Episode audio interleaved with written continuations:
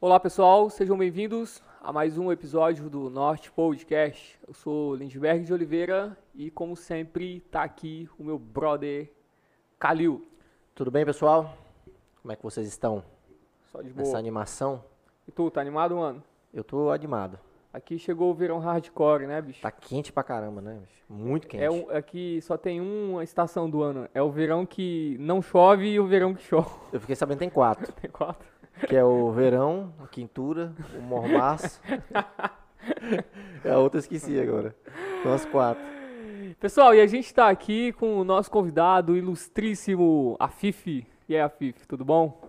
Prazer, tudo bem, graças a Deus. Calil, prazer estar com vocês. Valeu, Afif. Pô, obrigado por ter aceitado o nosso Obrigado. convite, Gra- cara. Agradeço o convite dos amigos. Vai ser um prazer estar aqui. Estamos, é, eu, eu esqueci de, papo. eu esqueci de é, falar o, o título, né? Estamos aqui com o Rei da Pitaia. Ah, é? O rei da Com, pitaia. com muito orgulho. Eu agradeço esse título que Te me colocaram dão, essa fico- peste aí na, na campanha, não foi? Graças a Deus. Foi? Foi, foi. Só que foi como um, um título pejorativo, mas eu achei muito da Ah, hora. muito também. legal, o rei da pitaia. Pois é, ué. Pois é, e hoje estamos com a APBRAS, Associação dos Produtores de Pitaia do Brasil, e eu estou na presidência. Então, Aí, ó. então é muito bom, muito Foi, foi, o nome, o- foi, foi justo, né? Foi, Foi justo, foi justo. Incorporou o rei da pitaia mesmo agora. foi justo. Olha, é uma fruta fantástica, viu, a pitaia? Não, mas é, A a gente a uns gente aqui. recebeu umas de presente Foi. aqui do Gabriel, que é um dos, é, o- é um dos pioneiros, pioneiro, É. assim, na questão de, de poços, né, semestrizando Sim, assim, sim. é o, é o cara que Nosso hoje... brother Gabriel. Não, é uma coisa que o Tá Afif abarcando falou interessante pra caramba, porque na minha cabeça só tinha dois tipos de pitaia, a roxa e a branca. É? Eles têm 47 tipos Não, de Não, pitaia. eu tenho, eu tenho, tem mais de 200. Tipos diferentes? É, o- variedades o- o diferentes. 40 e poucas é o que tu tá Eu testando estou aqui. né? testando, eu Como eu estou sou fazendo, tô fazendo um experimento aqui. Na realidade, o primeiro plantio comercial é o meu. O Gabriel que você fala, o pai dele, se não me engano, é Renato. Não. Não, não, não. É o seu Romeu. Romeu, seu Sim, Romeu. Romeu. Não, eu, eu conheci ele um dia entregando lá no Mundial, que a gente entrega, Aham. né?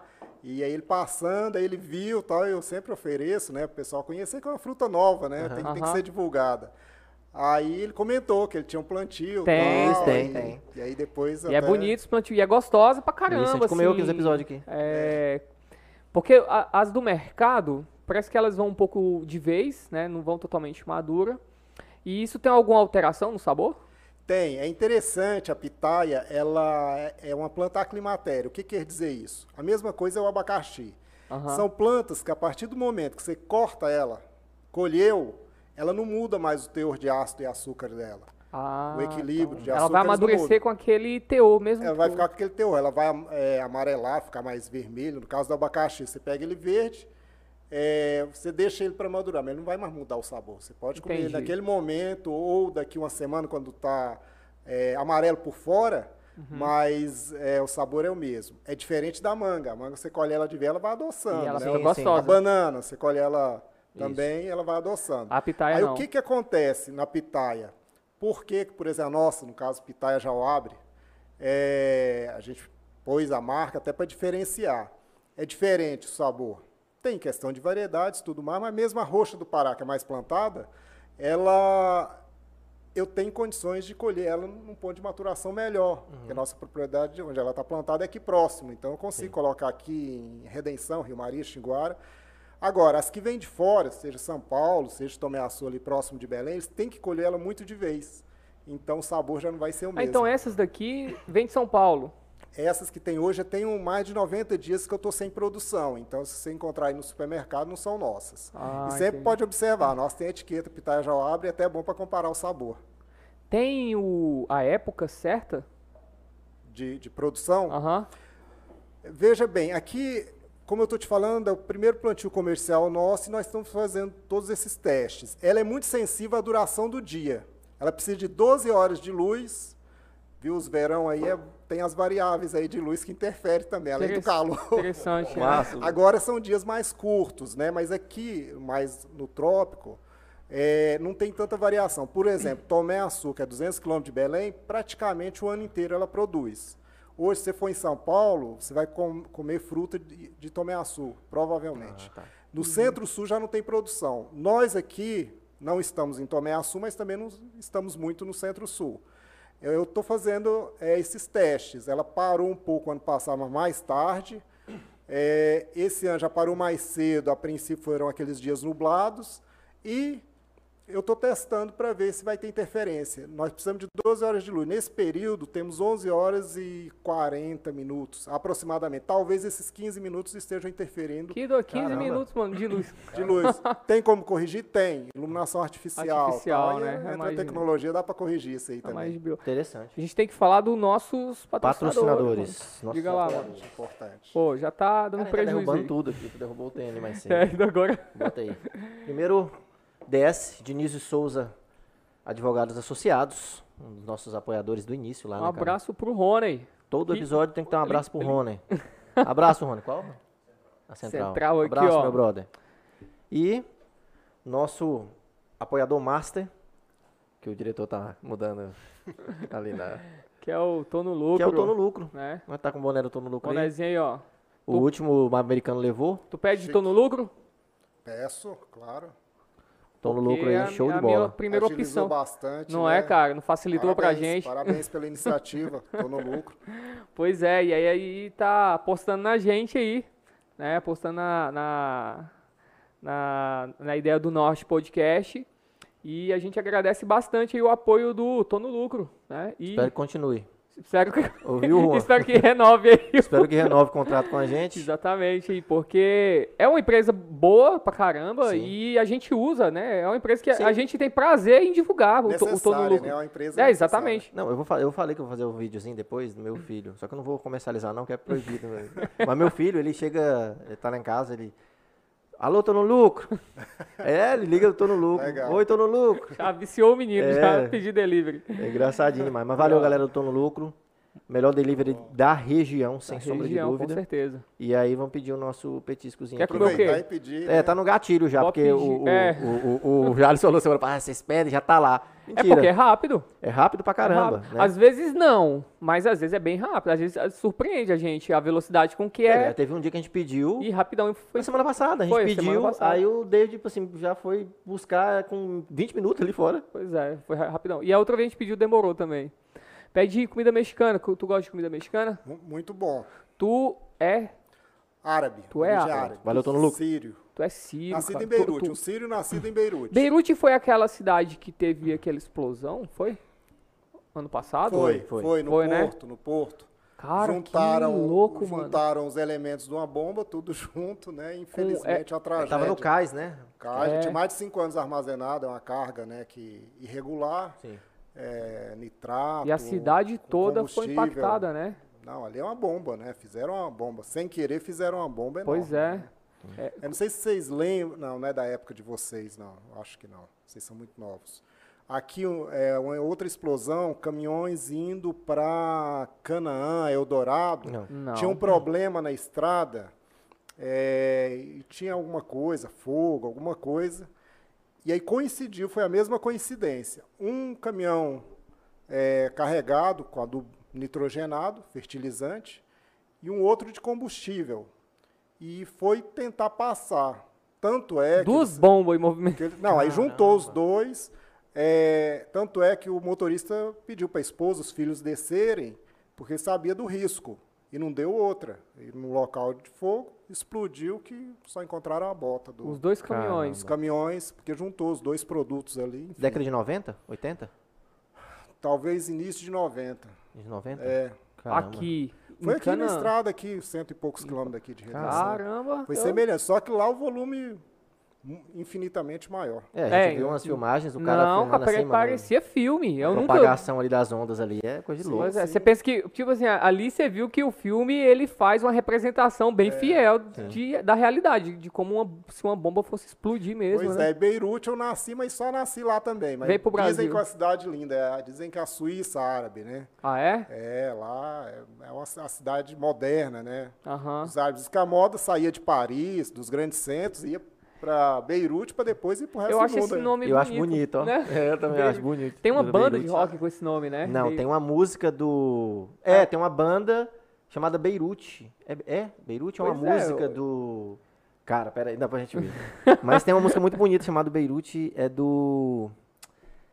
É do- mas é a banda é mexicana até. Não, então tem uma banda Beirute, Beirute? mesmo. Tem uma banda com esse. Não, é Beirute. É a banda mesmo, é, mas ela é é. mexicana. É É mexicana? mexicana. E tem um sanduíche. É de Santa É Fé, no isso México. que eu ia falar, é bonito e gostoso, que tem É, um tem sanduíche também que é bom, né? É, bom, verdade. pão sírio, Pão né? sírio, é, ovo, Exatamente. alface. Eu enfim. gosto.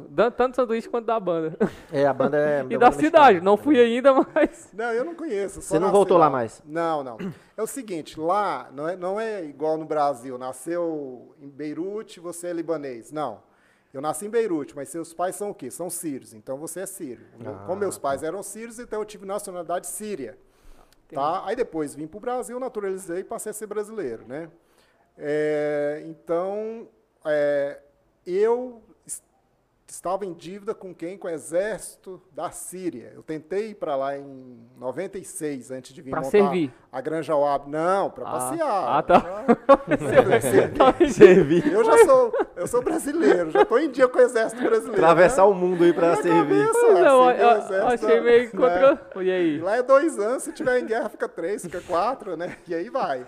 Entendi. E aí, tá bom. Aí eu fui lá, pe- peguei, aliás, é, eu fui, peguei o visto, né? Pedi, falei, olha, eu já fui sírio, tem algum problema? Fui na embaixada, para atendente, não, precisa de visto, normal, beleza. Eu morava em Goiânia, ainda tinha. Aí eu estava demorando, o cônsul, falei, ó, tem como você pegar e mandar para mim o visto? Tem, beleza. Eu deixei o, o valor lá da taxa, o SEDEX, fez e mandou, pegou o visto e tudo. Aí os primos começaram a ligar, não vem não, que o exército vai te pegar. eu falei, mas como? Eu sou brasileiro, cara, eu tô em dia com o exército brasileiro. Tô de boa Aí aqui. ligou ó. o primeiro, segundo, terceiro, aí ligamos no Itamaraty e falou, não, aí tem dupla nacionalidade, né? Dupla nacionalidade. É, aí eu tenho, né? Para a Síria, porque quando eu naturalizei, eu li um termo lá. Eu renego a nacionalidade síria, adoto a nacionalidade brasileira, tal. Então, para mim, deixei de ser sírio passei a ser brasileiro, né? E para o Aham. Brasil foi isso que aconteceu. Agora, para a Síria, eu não deixei de ser sírio. Ah, tá. E aí, É quase como se fosse um, uma- igual o judeu, por exemplo. Tipo, que o judeu tu, tu pode ser brasileiro e judeu de boa, né? Sim, é a mesma coisa. Por exemplo, meus irmãos que nasceram aqui, como umas irmãs que foram, um até morou muito tempo lá depois, casou, eles pegaram a, a cidadania síria também, é, é, nato, não é naturalizado nem nada, porque os pais são sírios, pode ter nascido onde for para a Síria é Síria. É, capital da Síria é Damasco, né? Damasco, é uma, a capital mais antiga do mundo. É. Tem ruas lá, feiras lá de 5 mil anos, que até hoje. até hoje. Em pé. Até hoje. Pré-Cristo, né? É, fala- a Bíblia já fala É, Damasco, né? anos. Já, cita o nome Não. da- já é Damasco, né? Na É. Bíblia. Na, É onde Paulo anda, será? Não, né? Onde ele encontra Cristo? a estrada para Damasco? É, Eu creio que é. né? Agora Ali é confuso. tudo muito próximo. Por exemplo, É. você pegar a É capital da verdade. Síria para Damasco, para Beirute, são 120 quilômetros. E é perto ali de Israel? É, tudo É, né? encostado. É, ali ó, Israel, que para o árabe é, é, Palestina, né? É, ali pega Jordânia, pega aqueles países, Iraque. Iraque. Lá antigamente tudo era grande Síria, né? Por isso que são países irmãos, se considera. Sim. Aí pelas dominações foram dividindo para ficar mais fácil dominar. Maioria muçulmana. muçulmana. No Líbano já é meio a meio, 50%. Aham. É na Síria 90% muçulmano. É guerra que não 90% acaba mais com essa. E aí vai os outros países, a maioria é muçulmana. Aí tem as variáveis dos muçulmanos lá. Por isso né? que é uma guerra étnica sem fim ali, né? Assim, Territorial, né? Somente, eu Tem- acho. Ali para os árabes, a questão de Israel, é, a discussão é muito longa né, Pois em relação é. a isso, mas para os árabes, é, o que se vê é o seguinte: é como se fosse uma grande fazenda, aí são todos irmãos os herdeiros, aí você, Calil, é um dos herdeiros, aí chega um estranho, te tira de lá e pega o seu lugar. Os outros em volta não, não vão aceitar. Não então, vão por deixar isso, barato, né? É o estranho ali para os árabes, é o Israel, é Israel. Só que aí eles já vêm com a justificativa lá, da época de Jacó, enfim. Exato. Uma discussão muito É uma grande. discussão infinita. É difícil ali encontrar a paz, é difícil, é uma pena, é uma pena. É, eu também acho bem difícil. É. Porque não, é, não é só mais etnia, é uma guerra geopolítica que envolve Sim. um mon- um monte de interesse. Os Estados Unidos já chega no meio. Pois é, e, chega- é, e tem os apoios externos de Sim. Rússia, Estados Unidos, China põe dedinho de um lado, Estados Unidos de outro, Rússia de outro. e aí fica um interesse de arma, interesse de território, interesse de tanta coisa. Complicado. É, a guerra agora lá na Síria, né, que acompanharam vários anos e manteve o presidente, né? Uhum. Ali é a, a Rússia, né, de um lado apoiando ele, Estados Unidos apoiando o rebelde. Ali tem tudo, Tem. menos alguém querendo defender o interesse do povo. É briga por Eu, poder, é, eu infelizmente. também acredito nisso. Infelizmente É é isso isso. mesmo. Até no início eu torci que ele caísse, porque na realidade ali é, era o pai dele que passou para ele e aí vai. Mas no final já estava torcendo para ele continuar, Continuar e e parar. ver se a paz é estabelecida de gran- alguma é- forma, é, né? É muito complicado. A gente Exatamente. viu a Primavera Árabe lá em 2012. Primavera Árabe, por aí, né? Essa foi, dois, É. é. foi antes da, Foi- da E aí você- No 2000 Egito, né? Isso. Isso. Aí você vê que Foi- Foi antes das é manifestações. bem complicado, porque quando você derruba determinados regimes, que sejam algumas teocracias ou que sejam algumas milícias, Aí fica pior. aí fica pior, porque outra, outra milícia toma conta do lugar, É, ou então o- o exército toma conta. No Iraque, né, com a derrubada do Saddam Hussein. Não, é, Saddam Hussein. Saddam Hussein. Foi. Que ele, né, capturado, morre e aí começa a germinar o Estado Islâmico. E fica pior, fica tudo pior, né? com- com- É o- Porque o Saddam Hussein, de alguma forma, ele ali no poder, ele, ele estabelecia uma certa ordem. Os cristãos, eles podiam ter igreja, ter culto, os árabes também. E aí tinha uma certa ordem, havia umas divergências. E agora não, agora tá um peteco que se você fala Cara, que é mas cristão, mu- você é decapitado. muito difícil isso, né, bicho? Porque o cara não genocida, É. né? É muito difícil você... Eu acho que não tem um É, lado... talvez parece que eu tô defendendo, né? Não, é porque, tem- é porque na internet Não, tem... não, não, mas, mas você Não. está Eu entendi, correto. eu Você, mas entendi. você está correto. Veja bem. É. Sabe qual que é o grande problema?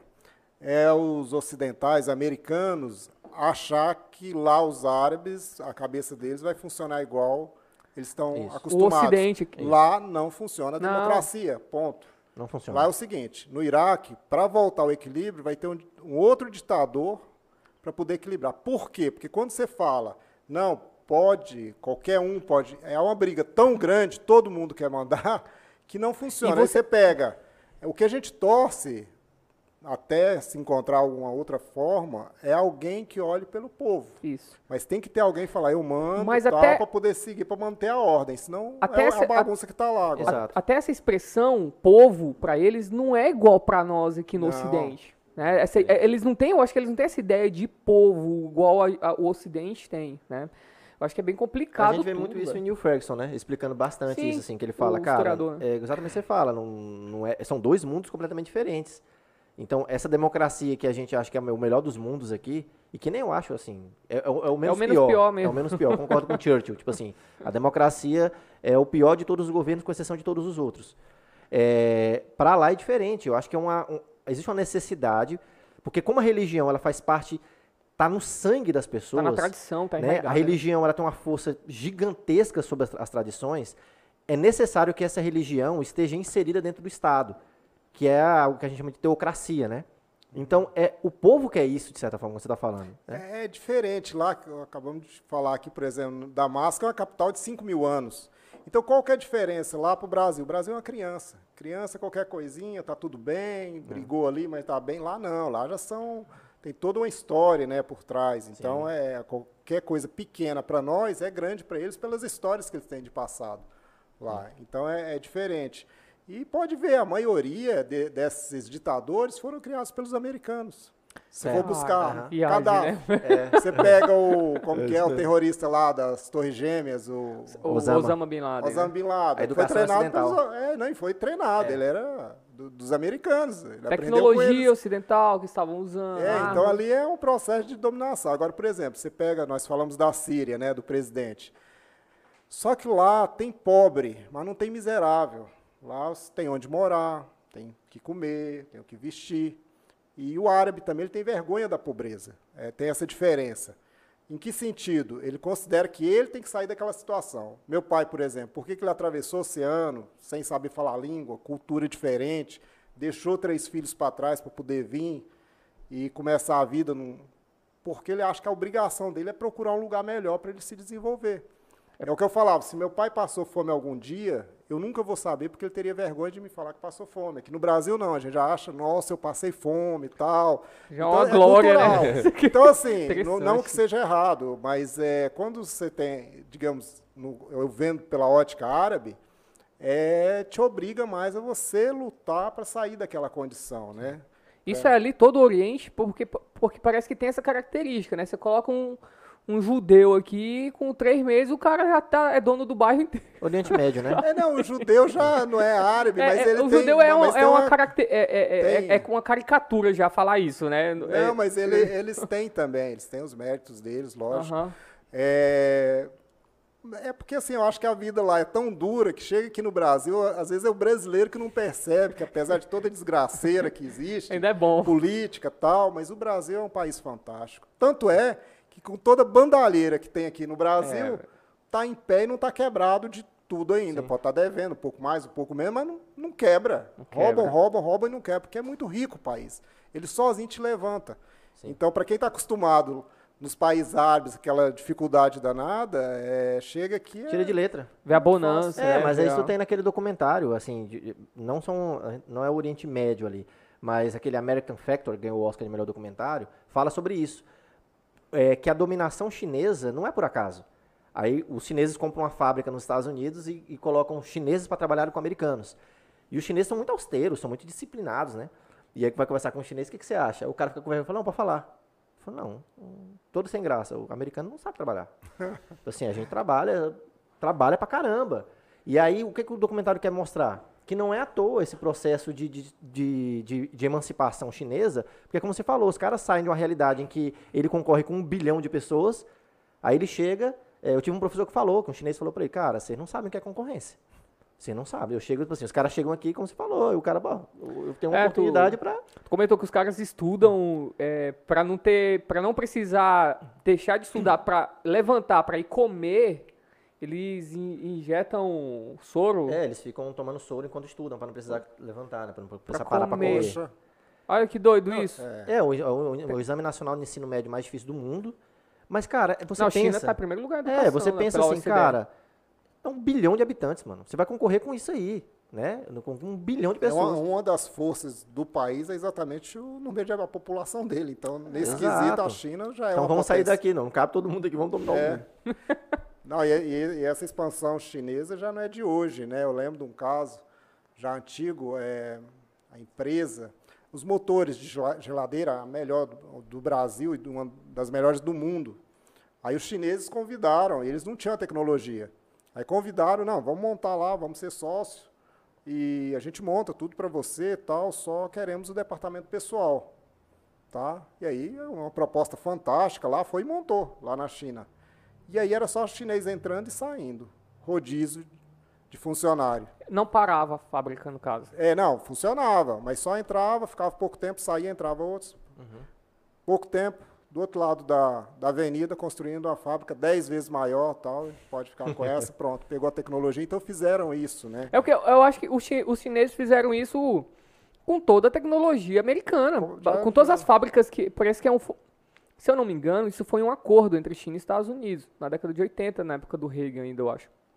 Que a proposta foi essa, ó, vocês podem trazer as fábricas pra- de vocês para cá, vocês podem usar a nossa mão de obra, que é muito barata, o- ou seja, o lucro de vocês vai triplicar, ou quem, enfim, né, vocês vão ganhar 10 vezes Como mais. bom americano imediatista, né? Só que tem uma coisa, a gente, a gente pode reproduzir a tecnologia de vocês.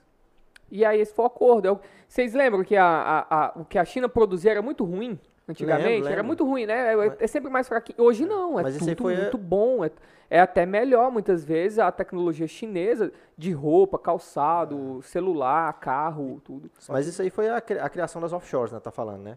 Que é, por exemplo, as empresas como Nike, as empresas Na- como, é, é, como Apple, Sim. que viram, olha, a gente tem uma mão de obra extremamente barata, não tem uma regulamentação do Estado co- com Pelo respeito... contrário, o Estado ele vai É, liberar exatamente, porque... você escravizar é, o nosso povo. Exatamente, não tem uma regulamentação de direito trabalhista, não tem sindicatos, né?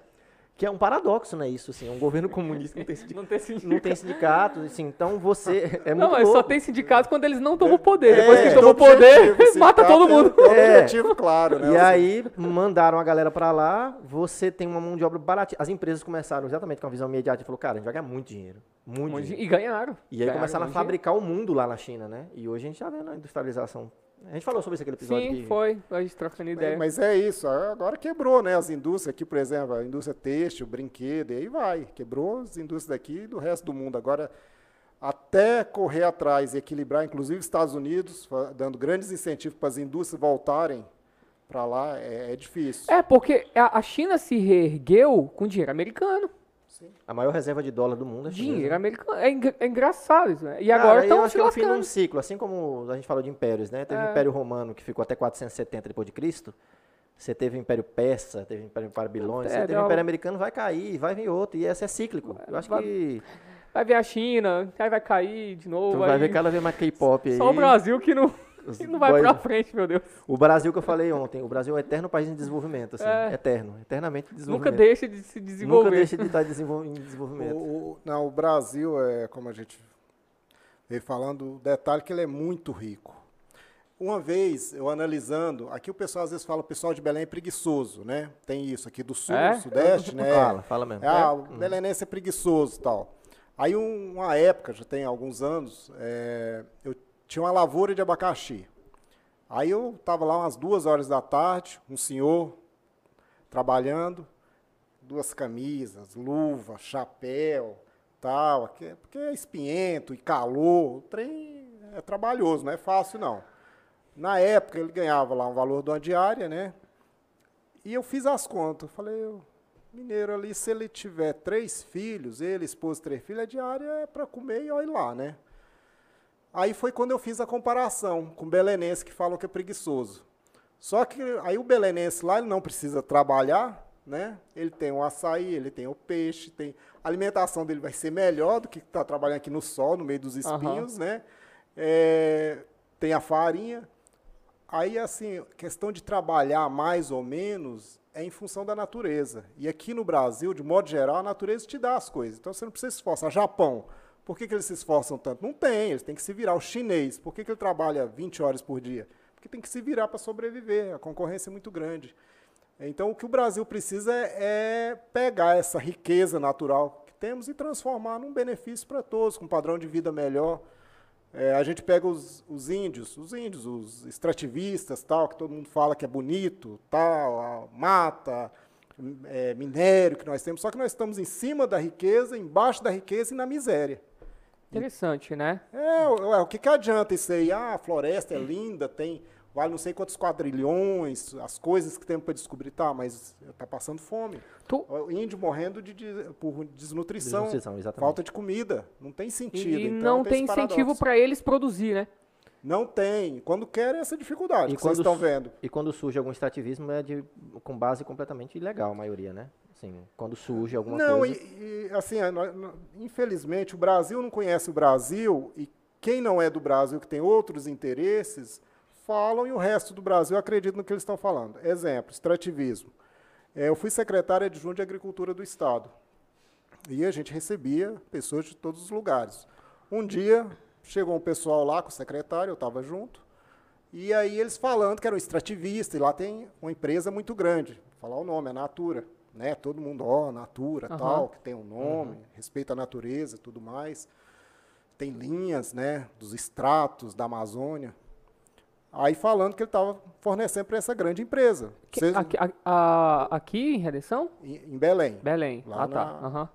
Aí ele falou, poxa, legal, bom demais, é o sonho, né? Extrativismo, natureza, equilíbrio, tal, e renda. E uma empresa com essa peste é. aí, né, de Lógico. Ecológica. Aí, aí, tá bom. Não, beleza. Como que é? Como que está sendo? O que, que vocês estão conseguindo tirar? Uns 1.500, 2.000 por mês? Não, lá a gente pode estar tá tirando 400 reais, 500 reais.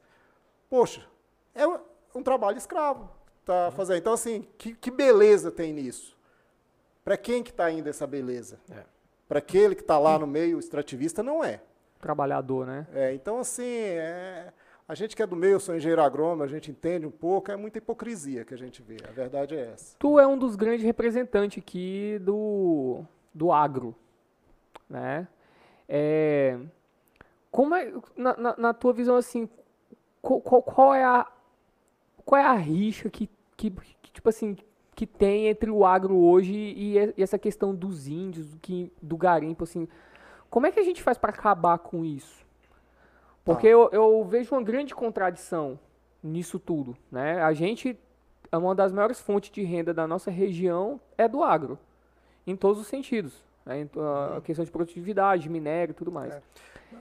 E aí a gente tem essa narrativa né, de preservação, tem essa narrativa, agora mais do que nunca, né? Tava tendo uma guerra lá em Brasil lá com os índios lá demarca, com, sobre demarcação indígena.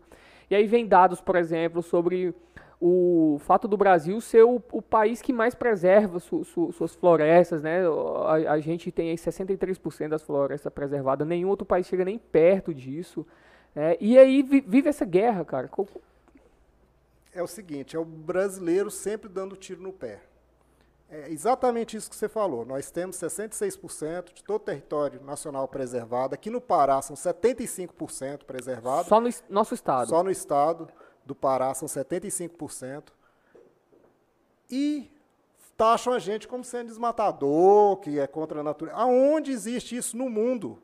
Aonde existe? O próprio brasileiro critica. É isso, ah, isso, isso que não entra na minha cabeça.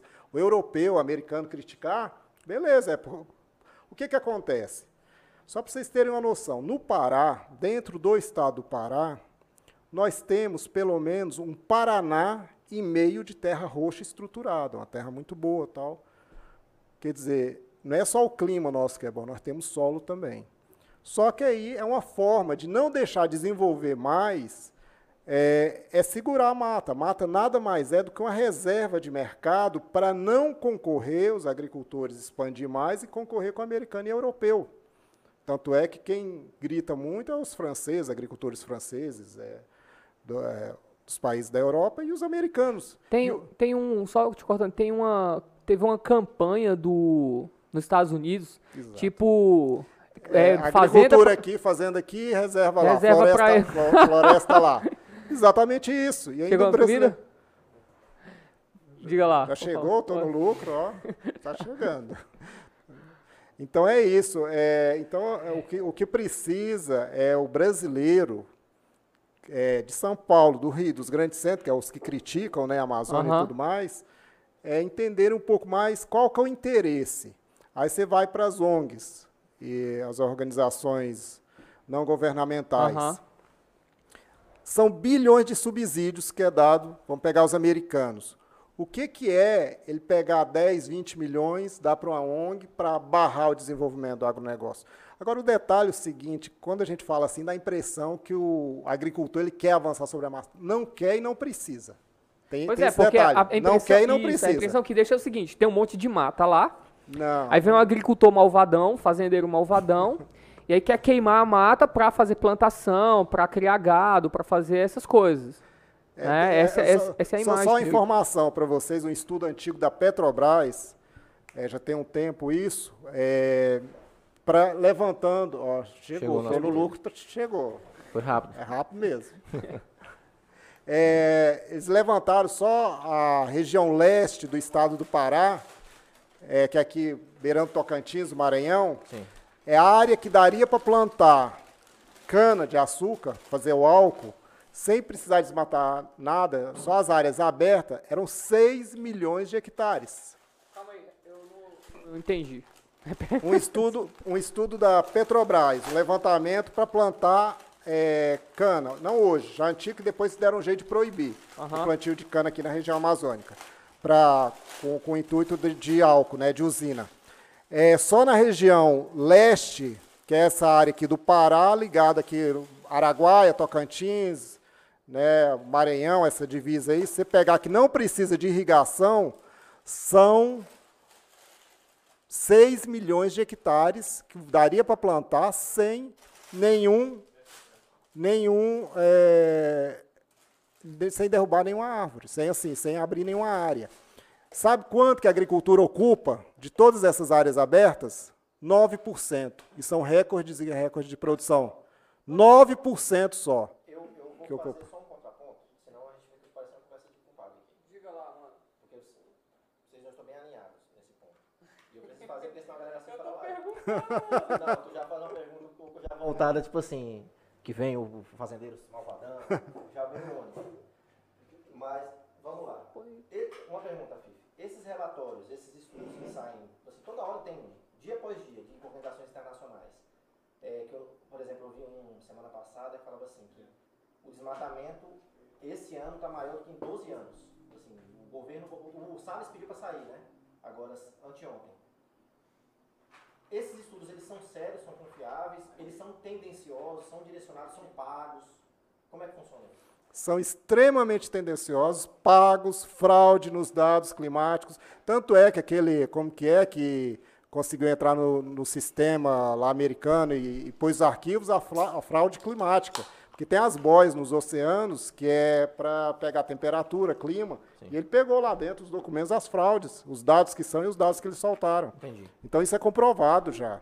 Sim. Outra coisa, é, vamos, vamos, analisar bem, gente. Vamos, nós estamos num, num universo. Sim. A Terra, talvez até a arrogância do ser humano, nossa, achar que nós somos grandes coisas. Nós não somos nada diante do universo. Né? Assim como uhum. matéria, não somos nada. Você então tá. Você é refrigerante, alguma Não, coisa? Obrigado, obrigado. Tomando água. É, a, primeiro, oxigênio, que eles falavam, ah, é o pulmão do mundo, balela. Oxigênio são as algas que estão nos oceanos. Então, a, a floresta amazônica ela está em equilíbrio. Tá? O mesmo tanto que ela emite oxigênio durante o dia, ela consome à noite. Uhum. Boa, Bem, só levanta a mão. É, então, assim, não é isso. Outra coisa, aí fala, ah, o aquecimento global. O, o mundo tem ondas que ele vai esquentando e depois vai esfriando. Muito pelo contrário, o globo como um todo, ele está esfriando e não esquentando. Tá? Uhum. Aí você fala, não, filho, mas ali tinha uma mata, era fresquinho. Tirou... Ah, sim, o microclima local vai interferir. Agora, no clima do globo terrestre não interfere nada. Mas é, só, só, só, só, um dado, só um dado. Hum. Só para vocês terem uma noção, não, não lembro aqui os números, mas só ordem de grandeza. É a variação do que é emitido aí falam de carbono, sequestro, que é o que é o gás da vida, tá? Eles falam como se fosse da morte, é o contrário, é o gás da vida. É, que emissão de poluentes, de efeito estufa, tudo mais. Só o que a natureza solta, que é os vulcões, tal, varia de x a y, que eu não lembro esses números, mas isso é 13 vezes mais do que tudo que a humanidade dá conta de, de emitir. Então, outra balela. Com isso, eu não estou falando que tem que poluir nem nada, mas eu só estou assim, tentando mostrar que é muita hipocrisia, não tem como. E aí eu, nós é, não analisamos e acreditamos nesse tipo de conversa. O Sol ele tem as ondas de calor dele. Essas variações é, que vão interferir aqui na Terra. Tá? Pois é, esse, esses dados eles, eles são muito contraditórios, porque há dois. Hoje a gente, hoje a gente vê. É, come aí, porque tá bom. Comida mexicana aí, tu é, tu é árabe, mas. é um árabe comendo. Eu conheço queijo aí, que não sabe. Porque queijo tem que ter uma ciência. Aqui. Tem. Ah, tem. moleque e, doido. Ó, é um árabe comendo. Passei pro diretor. Sírio, na verdade, comendo comida mexicana. Comida mexicana. Em Redenção no Pará. O que, que é, meu amigo? Muito bom. O quê? Ah, tá. O diretor quer. Diretor, aceita? É, hoje, há dois grupos de cientistas. Né, assim, fala, eu, eu, eu, acho muito engraçado quando fala consenso científico. Eu acho que nunca houve consenso científico no, no universo, assim, no mundo, assim. É um consenso científico, assim, é palhaço pra caramba esse tipo de afirmação. Porque os cientistas sempre disputaram né, suas pesquisas e tudo mais. E hoje mais do que nunca, porque hoje há uma, uma interferência política na ciência, uma, uma, uma, interferência diretamente política na ciência. Então, há um, há um grupo de cientistas que fala assim, não, há aquecimento global, ele é causado pela ação humana, em, em sua maior parte, e a gente tem, aliás, os que eu mais vi são os que falam assim, ó, e a gente não tem como reverter um processo de desastre climático. A gente não tem como. Se hoje a gente parasse de funcionar todos os carros, todas as fábricas, tudo, ainda assim a Terra ia continuar né, é, com, com esses efeitos que a gente começou. E há um, um segundo grupo de cientistas que fala, não, né, existe um aquecimento global, mas não é causado pela ação humana. É um próprio ciclo do universo. Ele mesmo pra, passa por essas mutações. Né? Ah, por exemplo, as vacas, o que elas é, soltam de CO2 através de fratulência, arroto, é incalculável, é, é, é bem maior em relação ao, ao, que o próprio ser humano faz. Tanto é que uma das invenções mais é, promissoras hoje na Inglaterra, parece foi uma máscara para umas vacas. tu viu isso? Não, não vi. Não, mas, É uma, mas eu acredito. é uma tanto- máscara. tanto absurdo que Pois é, é uma máscara para uma vaca que vai diminuir, é- ela vai transformar o CO2 em outra coisa lá. É bem interessante isso. Eu, vi, eu tava conversando com a Ruth sobre isso. Falei, ó, sabe o que é isso aqui? Ela não. Eu fui explicar para ela, né? E aí, esse outro grupo de cientistas fala o seguinte: não, não somos nós que causamos isso. Há aquecimento global, de fato também é irreversível, eles falam, mas não é a gente que começou isso. A gente não tem Esse poder. esse poder, essa dimensão para poder fazer com que haja um, um- um aquecimento global no, né, no planeta inteiro. Tu é o cara que está de acordo Com a segunda teoria. com a segunda com esse segundo grupo de cientistas, né? Eu particularmente acho mais vejo mais verossimilhança também neles. Porque há, um, há certos tipos de danos que a gente pode causar. Eu acredito nisso. A gente tem que parar de causar esses danos, mas é local Local. né? Eu acho que a gente tem que parar. Eu- O fato da gente não, não, não a- a- acreditar que, a- que é a gente que causa aquecimento global, não quer dizer que a gente tem que continuar poluindo, é, né? é- é com essa não é merda uma toda. carta branca pra você falar assim, não, É, agora derruba tudo Porque aí. tem gente que acha isso. Fala assim, não, tem cara. muita gente que acha isso. Pois é, eu falei assim, não, não, a gente tem que preservar a natureza, a gente tem que parar de, de, de jogar lixo nos rios, né, jo- jogar lixo, na- a gente tem que, eu, eu, eu sou extremamente simpático ah, ah, ah, em relação à, à- proteção dos animais, assim, eu sou extre- extremamente generoso quanto a isso, sabe? Eu falei assim, não, tem, a gente tem que, se a gente pode não causar dor aos animais, eu acho que a gente deveria não causar dor aos animais, né? Se a gente po- pode criar, ah, isso virou meio clichê também, né? Tipo assim, uma, criação de gado humanizado, eu acho, eu acho isso uma bobagem.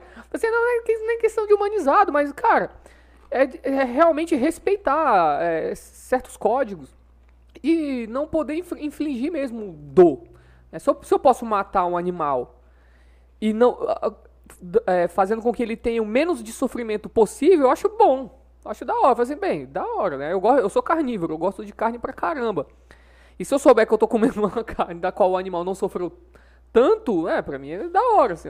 Lindbergh, deixa, deixa assim, só alguns pontos aí. Você falou vários pontos interessantes. Deixa eu começar pelo último.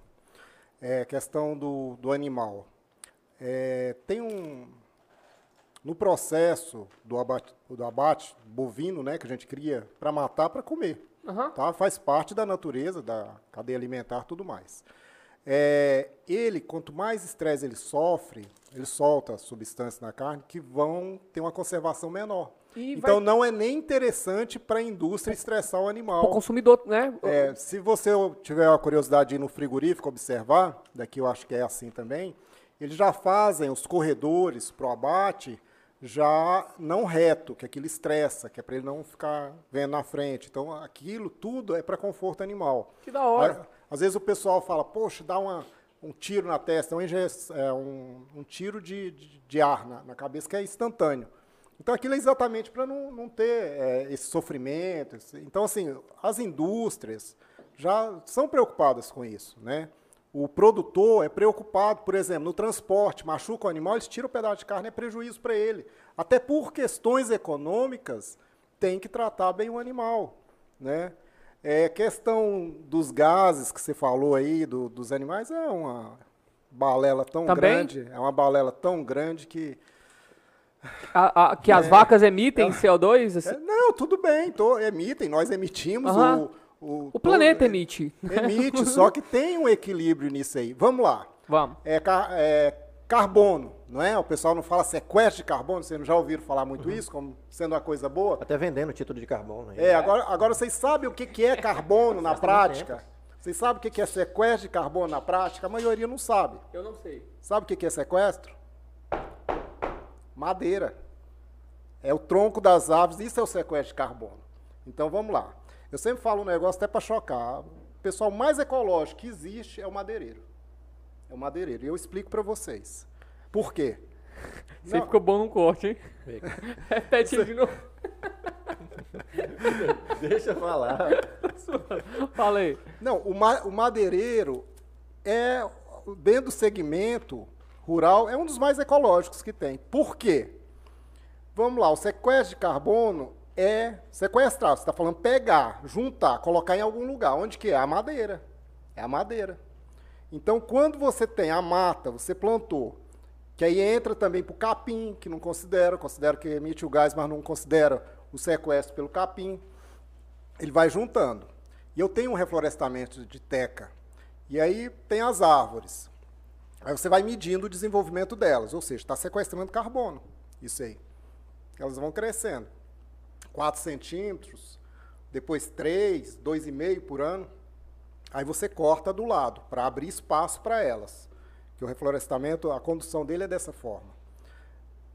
É, no outro ano, já volta para os 4, 5 centímetros. Ou seja, sequestrou muito mais carbono. Então vamos lá para o madeireiro. Ele entra numa mata, abre as estradas, tá? derrubou ali, chegou numa árvore, que interessa para ele. A partir do momento que ele derrubou aquela árvore, pode derrubar em cima das outras, tal, que às vezes mostra aquelas cenas, tal. Aquilo é uma reciclagem que está sendo feita. E a árvore ela vai morrer também. Ela tem a vida útil. Tá? Chega um ponto que ela morre também. Tirou aquela árvore, aquele tronco de madeira. Primeiro, abriu uma clareira, é luz que está ali, está cheio de semente em dormência para germinar. Ali você pode medir o sequestro de carbono, é infinitamente maior do que quando estava aquela árvore. Entendi. Porque ah, porque a sombra. Estava ela... tudo equilibrado ali. Pois é, a sombra ela faz com que a planta Ali não se desenvolva. vai- ali tem um monte querendo desenvolver e sequestrar e mais sem carbono. sol não desenvolve. Exatamente. Aí tirou, tá bom. Aí tirou ali, já melhorou a questão do sequestro de carbono ali naquele local. Tá? Sem contar que se tirou uma espécie eh, de interesse econômico, eh, ali está cheio de semente daquela espécie. Né? Então vai enriquecer a mata com aquelas espécies, dando espaço para mais árvores nascerem. Ele levou esse tronco embora. Ah, com detalhe, pode entrar, fazer o regaço que for, depois de cinco anos está tudo recomposto lá. Não precisa plantar nada, pode voltar lá que está tudo mato que você Mas, Não- não mas e quando essa, esse desmatamento ele é feito desproporcionalmente? Eu estou falando do madeireiro. Ah, tá. Eu não estou falando de limpeza, de legal. corte raso. Não, não, eu não estou falando de corte raso, não. Posso Uhum. voltar isso aí depois. Estou falando do madeireiro. Sim. Não tirar toda a mata, tá? Tirou, eu estou falando para vocês que enriqueceu ela, Sim. tá? E com detalhe, ele tirou um produto, não tirou? É a madeira. Qual que é o produto mais ecológico do que a madeira? Aqui, ó, aqui nós estamos num, num ambiente de concreto. Sim. Amanhã vocês vão jogar, derrubar isso aí por algum motivo, jogar. Quantos anos vai ficar na natureza? A madeira é biodegradável, tinha que incentivar mais o consumo da madeira. Então, assim, é tudo ao contrário, cara. É tudo ao contrário. Estou te falando do ponto de vista técnico. Não. É, então. É, eu tô assim, entendendo. E é bem eu sei que vocês nunca ouviram essa versão, mas é isso. Não, é, é, isso eu não, é, não nem esse incentivo também. Que... Não, aí tá. Aí, Eu vejo, eu vejo essa galera rasgando o cu quando houve um trem desse. Essa, essas galera de ONG. Não, e, não, e quem tá falando para vocês, gente, vejam bem, não vamos assim, eu só tô querendo colocar a realidade do jeito que ela é. Não tô falando que há necessidade de avançar na mata mais do que o necessário. Tem que abrir, porque até hoje eu não vi plantar arroz, feijão, é, criar boi em cima de árvore. Tá? Então, esses que criticam, às vezes, lá em, em- nos grandes centros, eles estão tomando café que foi de área desmatada. Eles estão vestindo uma roupa de algodão que veio de área que já foi desmatada. E falam como se fosse o absurdo. Não, para conseguir. E quem que fala para desmatar mais ou menos? É a sociedade global consumindo. Quanto mais forem consumindo, vão avançar sobre a mata. Não tem como. É, então, assim, e quem está falando para vocês, na época que era presidente do Sindicato Rural, foi o único presidente que assinou um termo de, de compromisso com o Ministério Público, não tinha obrigação nenhuma de assinar, é pelo desmatamento zero. Mas para regularizar as que estão, porque já temos áreas abertas. Isso eu não estou falando que tem que avançar. Agora, é hipocrisia falar que se o madeireiro entrar, tirar uma meia dúzia de árvore lá, está destruindo. Não, ele está beneficiando. É, Mas nunca é meia dúzia. Assim, eu eu entendi, lógico. não, eu falo, é meia dúzia, sim. Meia É? dúzia. Tá. Mas Sabe eu- por quê? Não, calma aí. Por que quando eu falo meia dúzia? Eu estou te falando de, de produtividade. É, eu tenho. Ah, eu- tá. Não é madeira pra você começar. Não, não, ele vai, vai tirar. Só que é o seguinte, gente, o Não é custo, corte o raso, custo é muito alto. Até você abrir uma estrada ali no meio, tem rios, até você atravessar. Num hectare, você vai encontrar uma árvore, duas e olha lá. Eu tenho é, alguns poucos hectares de teca. Por hectare, eu plantei mil plantas, mais para conduzir elas, que eu reduzi para 500, que é o manejo delas, que é para elas irem engrossando, aquilo que eu expliquei. Que aí vou reduzir para 250, que eu vou tirar 100. Eu vou tirar 100 árvores por hectare. Daqui a 18 anos. É, 25, mas já está com 15. Na época me falaram que era doido. Falei, o tempo vai passar e está passando já. Está chegando, já estou fazendo os cortes. Então, gente, é, eu, eu incentivo o reflorestamento. Eu acho que cada árvore reflorestada é um a menos para tirar da mata, mas o custo é Claro. é muito alto. Eu, eu só estou querendo trazer à luz que é muito mal visto uma classe que ajuda no desenvolvimento e não, não, e, e não estão prejudicando a natureza.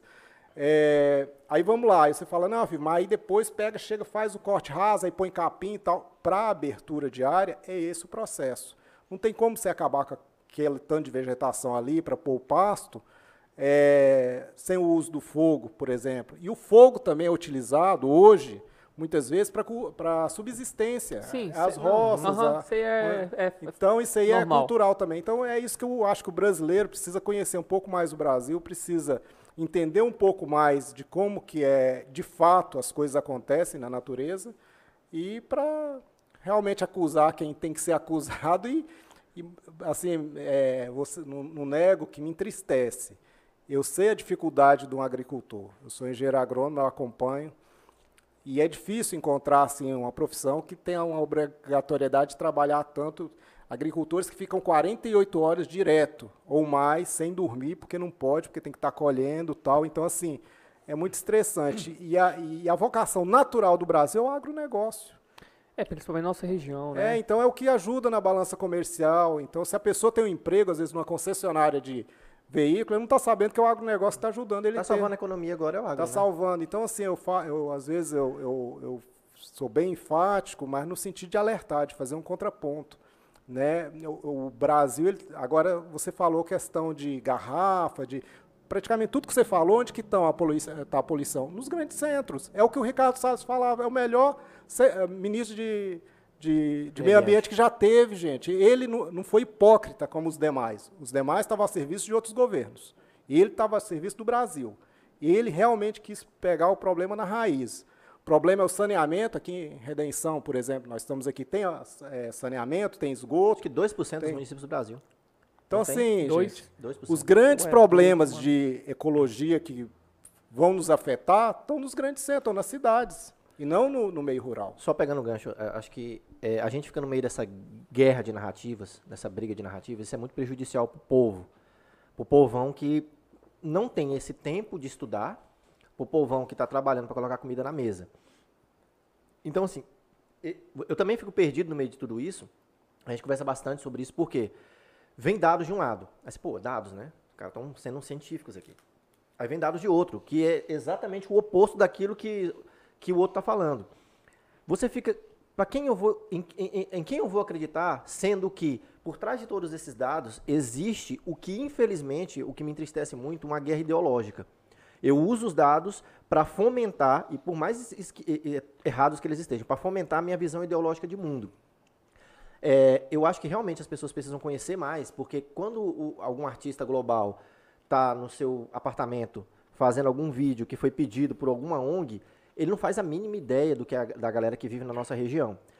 O outro ponto é, no meio de tudo isso, a gente vive num estado que tem muito, muita briga por terra. Né? A gente vive num estado em que as pessoas, por exemplo, é, já teve morte que, internacionalmente reconhecida da Dorothy Stang, a gente teve esse- essa, essa briga é, ecológica que também permeia aqui o nosso, o nosso imaginário, né, o nosso consciente coletivo aqui, que, qual que é o problema que eu vejo? Algumas pessoas que, acho que mal intencionadas existem em todos os lados, que se aproveitam para desmatar ilegalmente, para extrair recursos naturais eh, de uma forma que não é legal, porque hoje tudo você sabe melhor do que eu, que tudo tem uma, uma licença para tudo. Tem uma licença de queima, tem, uma licença, tem um planejamento, ma- manejo florestal que você tem que fazer. Né? O, o, o agricultor que quer trabalhar corretamente, ele está amarrado pelo Estado de todos os lados. Né? Para conseguir fazer alguma coisa é, minimamente com um retorno minimamente é, razoável para ele. Só que no meio disso entra uma galera que eu acho que é um pouco mal intencionada e se aproveita desse movimento político. É, hoje a gente está muito mais para o lado, a sua versão tá, tem mais força, o, o lado técnico do, de que o desmatamento não acontece dessa forma, de que as pessoas têm que conhecer mais o Brasil, porque as ONGs perderam muita, muita energia com o tempo, né? Com o governo, com o que, que tinha, né? com o PT aí. que dominavam toda essa Era narrativa. incentivado. É. Pelo, Dominava toda essa narrativa. A narrativa era só era deles.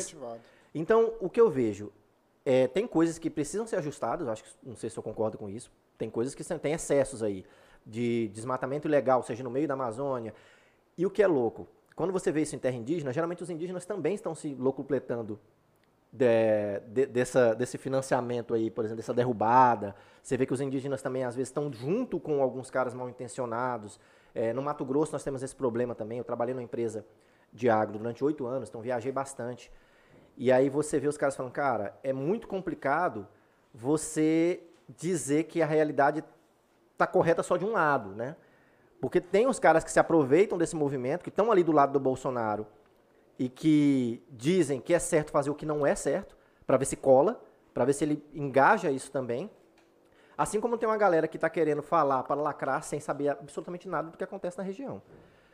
A pergunta é, eu falei igual uma arara baleada, né, mano? Mas a pergunta é, Desabava. Quais são, não, quais são os ajustes necessários, você acha, para a gente conseguir sair dessa guerra de versões que Aham. só fica no campo da agressão? Que ninguém muda a ideia de ninguém. Praticamente, o que, é que precisa fazer? De- deixa eu só te responder, já citando o exemplo. Digamos que aqui, seu escritório aqui tem cinco salas, Aham. certo? Sim. Imagina uma legislação que te fala, ó, você tem que conservar, limpar, pagar energia, dá cinco, mas você só pode usar uma sala. Você não vai tentar usar outra sala, não. Você tendo cinco salas, precisando pôr um arquivo ali e tal. É isso que acontece no meio rural. A legislação, o Código Florestal, é a maior sacanagem que você pode imaginar, é o Código Florestal brasileiro. Não existe isso em lugar nenhum do mundo. Aqui é 80% de reserva particular. Não existe, é nada, é zero É nos é o outros único país Então que já começa isso. o erro por aí. Por isso que o desmatamento é ilegal, porque tá, Hum, interessante. aí é só 20%. Digamos que você tem, sei lá, 100 hectares Uhum. ou 100 alqueires. Aí você pode só 20, já começa a sacanagem por aí. Tá bom. Vai lá tentar a licença para os 20, ver se eles te dão. Vai ver a burocracia. Que tá na lei. A lei é absurda. Mas mesmo assim vamos cumprir. Eu quero fazer o negócio tudo certinho. Vai lá tentar ver se eles te dão.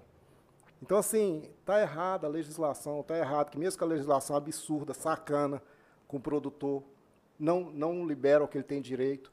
Aí tá, imagina só uma legislação que fala que para você mudar essa mesa daqui para outra sala, você tem que ter uma autorização, uma licença. Que É isso um- que acontece. Demora um ano e meio para sair. Ué, gente, roço de pasto, essas coisas é- é- é- faz parte do- da atividade.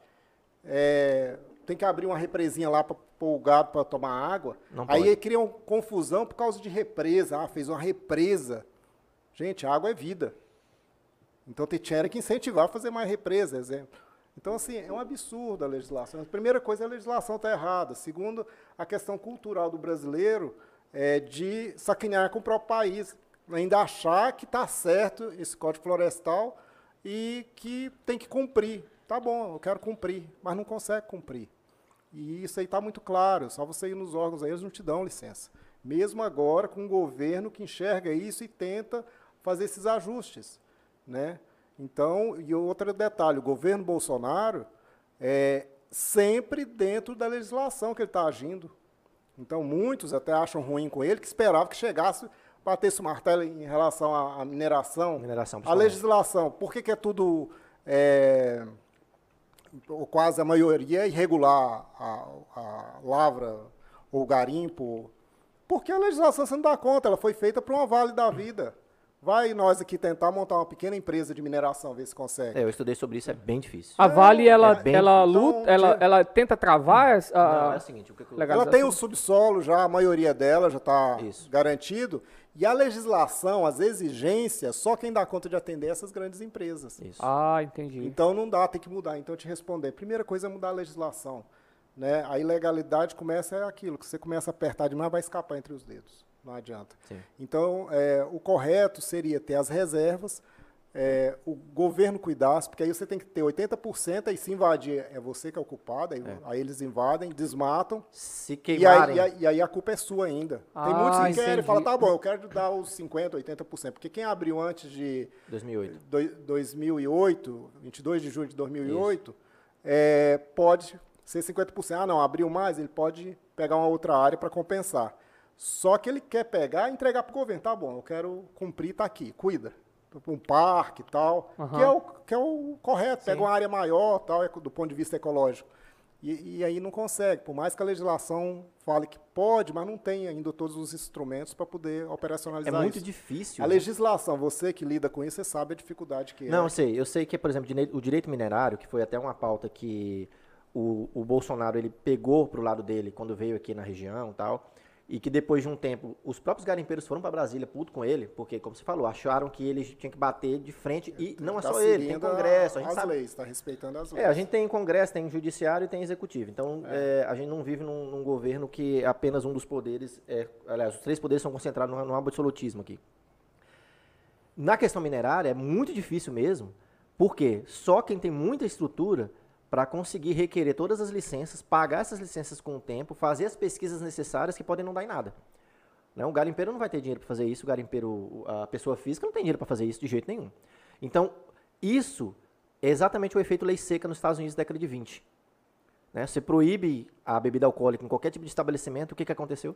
A gente sabe. Nunca se bebeu tanto, Nunca se se consumiu tanto, tanto, e se vendeu E o que, que tanto. aconteceu com os Estados Aí Unidos? chuta o balde e vai do A, jeito que dá. a, a máfia americana Exatamente. nos deu os filmes que a gente assiste até hoje. É, Poderoso Chefão e por aí vai. exatamente. É, Então é surgiu as maiores é- máfias. É, né? exatamente, as máfias explodiram. É, e aí tá. Então, no caso, os garimpos ile- ilegais é fruto dessa legislação que, com que da Empurra Sim. para a ilegalidade. eu né? acho que, eu concordo, eu concordo. Com Você a questão tá, do garimpo, Você tá na ilegalidade, aí não tá nem aí, aí faz de qualquer jeito, aí tem uns absurdos. faz- Isso, Ah, concordo, entendi. concordo. Agora, porque Então, tem a vantagem- muitos que querem dentro da legalidade, dá para produzir sem dano ambiental. E eu te falo, é, pega no Google aí, você vê lá a Serra de Carajás, que é um absurdo, né?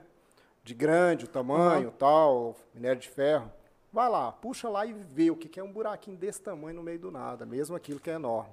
Então, assim, para você recompor ali e tal. Agora, qual que é o grande problema? O uso de mercúrio, que aí vai para os rios, que aí vai para os peixes, que aí chega na, lá em. é, é, na nos serra. garimpos, não, nos Ah, tá. garimpos, né? Lá não tem Não, esse eu tô citando problema. como exemplo o tamanho dela. Quando você olha assim na foto, você mal, você tem que saber onde que é para você localizar ali, porque senão é mata. É o que a Fih tá falando o seguinte, Então é já que é ilegal, os caras fazem de qualquer jeito, entendeu? Aí, aí tem como, como tem no Mato Grosso, cooperativas e tal, que é tudo dentro do processo, não usam mercúrio, não tem. Tem os rejeitos certinho. Tem, que- tem uns que estão na ilegalidade fazendo tudo certo. Aí no meio tem pessoas que estão fazendo isso. E, tanto é que já contaram o caso que chegou lá a fiscalização falou, não, rapaz, é realmente vocês.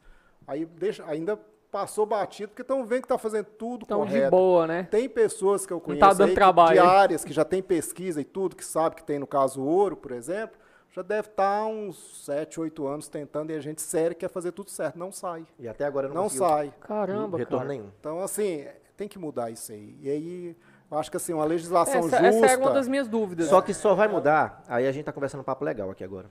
Eu acho que só vai mudar mais no que a gente tá fazendo aqui. No, no sentido de que, de- Trazendo essa informação. trazendo essa informação, por quê? O que, que é feito? E isso é nitidamente feito.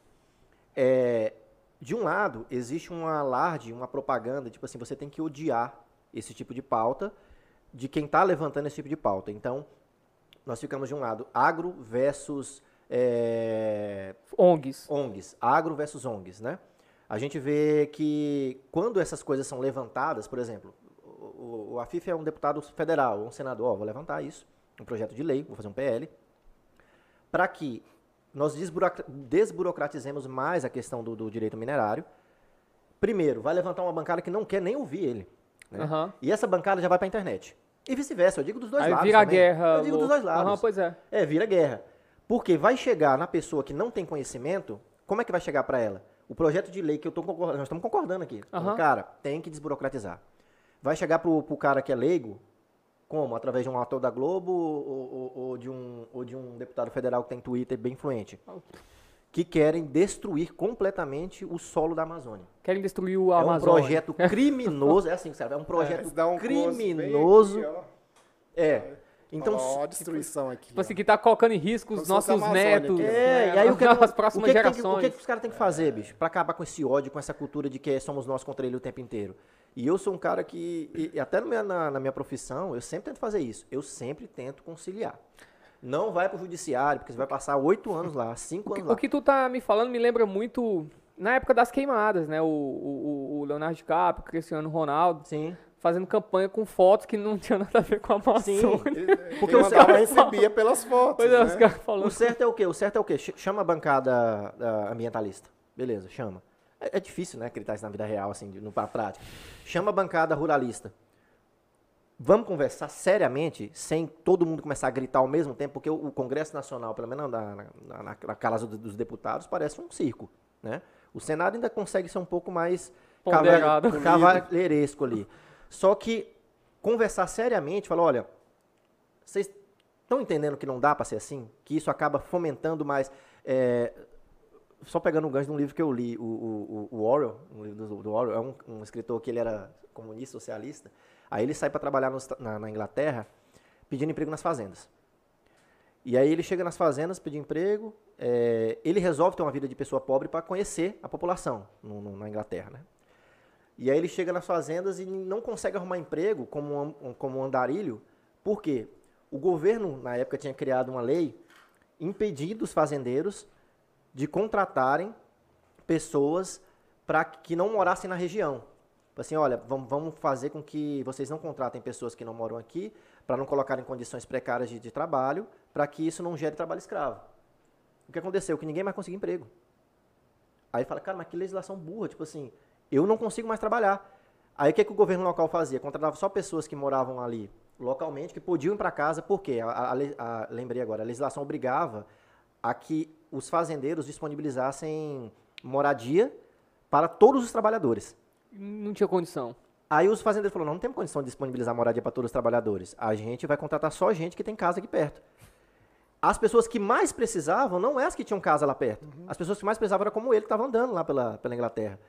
E aí ele fala, cara, mas que idiotice. Aí ele foi ver na prática a burrice e o tiro no pé. Chegava fazendo, ele falou, oh, não posso contratar. É. Ele falou, mas eu preciso mais que o cara. Ele falou, eu sei, mas eu estou contratando gente da classe média porque você não pode ser contratado porque eu não posso dar uma... Ele falou, não, mas eu durmo na cidade, pago com o salário que eu ganhar um hotel. Ele falou, não posso. Aí ficou desempregado. Pois é, tem que tomar muito cuidado os legisladores e a população, quem ela vai eleger. Sim. Agora a questão de ruralistas, de ecologistas, a diferença é que os ruralistas estão defendendo os interesses reais. Os ecologistas, via de regra, são financiados, têm interesses escusos. Isso é muito claro. Por quê? É o que eu falo, gente. Onde que está a indústria do agricultor, do pecuarista? Está no tempo. Então, quem mais quer o equilíbrio do tempo, do clima, que depende 100%, é o agricultor. Quem produziu essa camisa foi dentro de uma indústria tal, protegida, às vezes até com ar-condicionado, com toda a segurança. O agricultor não tem isso, está no tempo. Então, como que, o, como que o agricultor não quer o equilíbrio ecológico? É o que mais quer, é o que mais preza, é o que mais entende desse Cara, equilíbrio. tu tá falando algo aí que é interessante, a visão, né? Do... Ué, Porque eu... a, visão que é, a visão que é divulgada é realmente que o agricultor é o cara malvadão que está destruindo o planeta e que tá, e que tá se fudendo para qualquer tipo de. Não, você, você vai nos agricultores, a, a, é toda hora vendo o clima. que passa é essa. Não, acho que não do agricultor, mano. Porque assim, a não, galera do, sabe do, que o agricultor do, que leva comida pra mesa do, do ruralista, né? Não, mas é tudo, eles põem tudo no mesmo. É tudo no mesmo pacote. Ah, tô entendendo. Eles põem no mesmo pacote. Coloca todo mundo no mesmo pacote. Não, eles são no mesmo pacote. E o, e o pecuarista, gente, ele é o desbravador. Porque como que você vai abrir aqui? Começou aqui, Redenção, a época que começou, que era a boca da mata, né? Que a mata uhum. começava aqui. Uhum. É, não tem como você entrar com a agricultura. Então, o boi você vai, leva, abre o trieiro, põe lá, vai com aqueles tocos, aquela bagaceira toda, ele vai e põe o capim.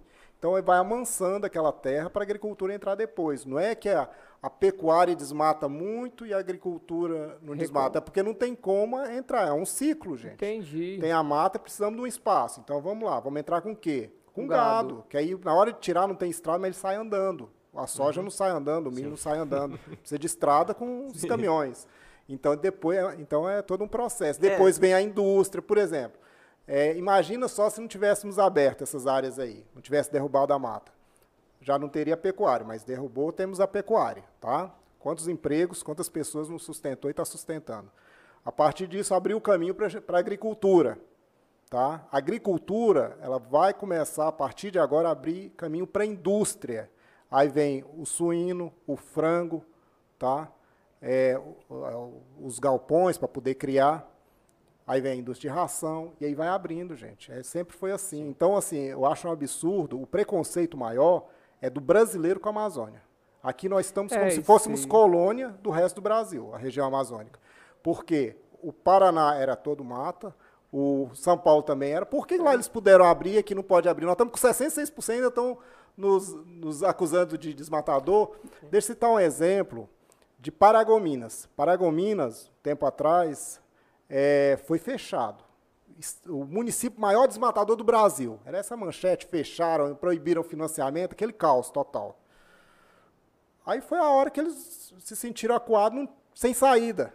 Na época, tinha o prefeito Adnan, que é um cara fantástico, uma das melhores cabeças aqui do Pará, que eu considero um cara que pensa à frente.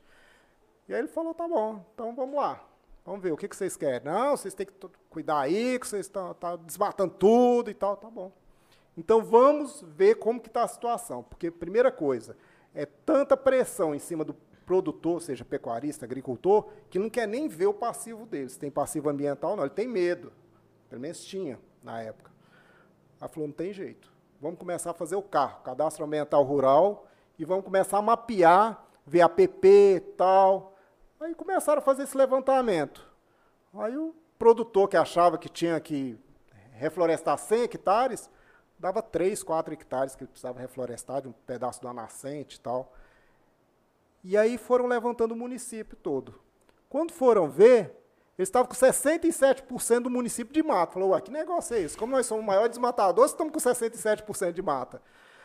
E aí, pega nas fotos aí de satélite, você vai ver a coisa mais linda. Todas as APP conservadas, agricultura. É porque tudo- surgiu os... surge- boato. Oi? Por que surgiu esse boato? Não, porque estava desmatando. Estava desmatando, mas assim, porque lá tinha indústria de carvão também. Ah. Aí fizeram todo um trabalho duro de falar, olha, nós vamos acabar com essa indústria de carvão, não nos interessa. É emprego. É ruim, né? Ruim para as pessoas que estão mexendo com aquilo. se submete, não dá né? renda tal, e tiveram que chegar para às vezes companheiros, amigos, falar, ó, infelizmente, vamos cancelar a sua licença de.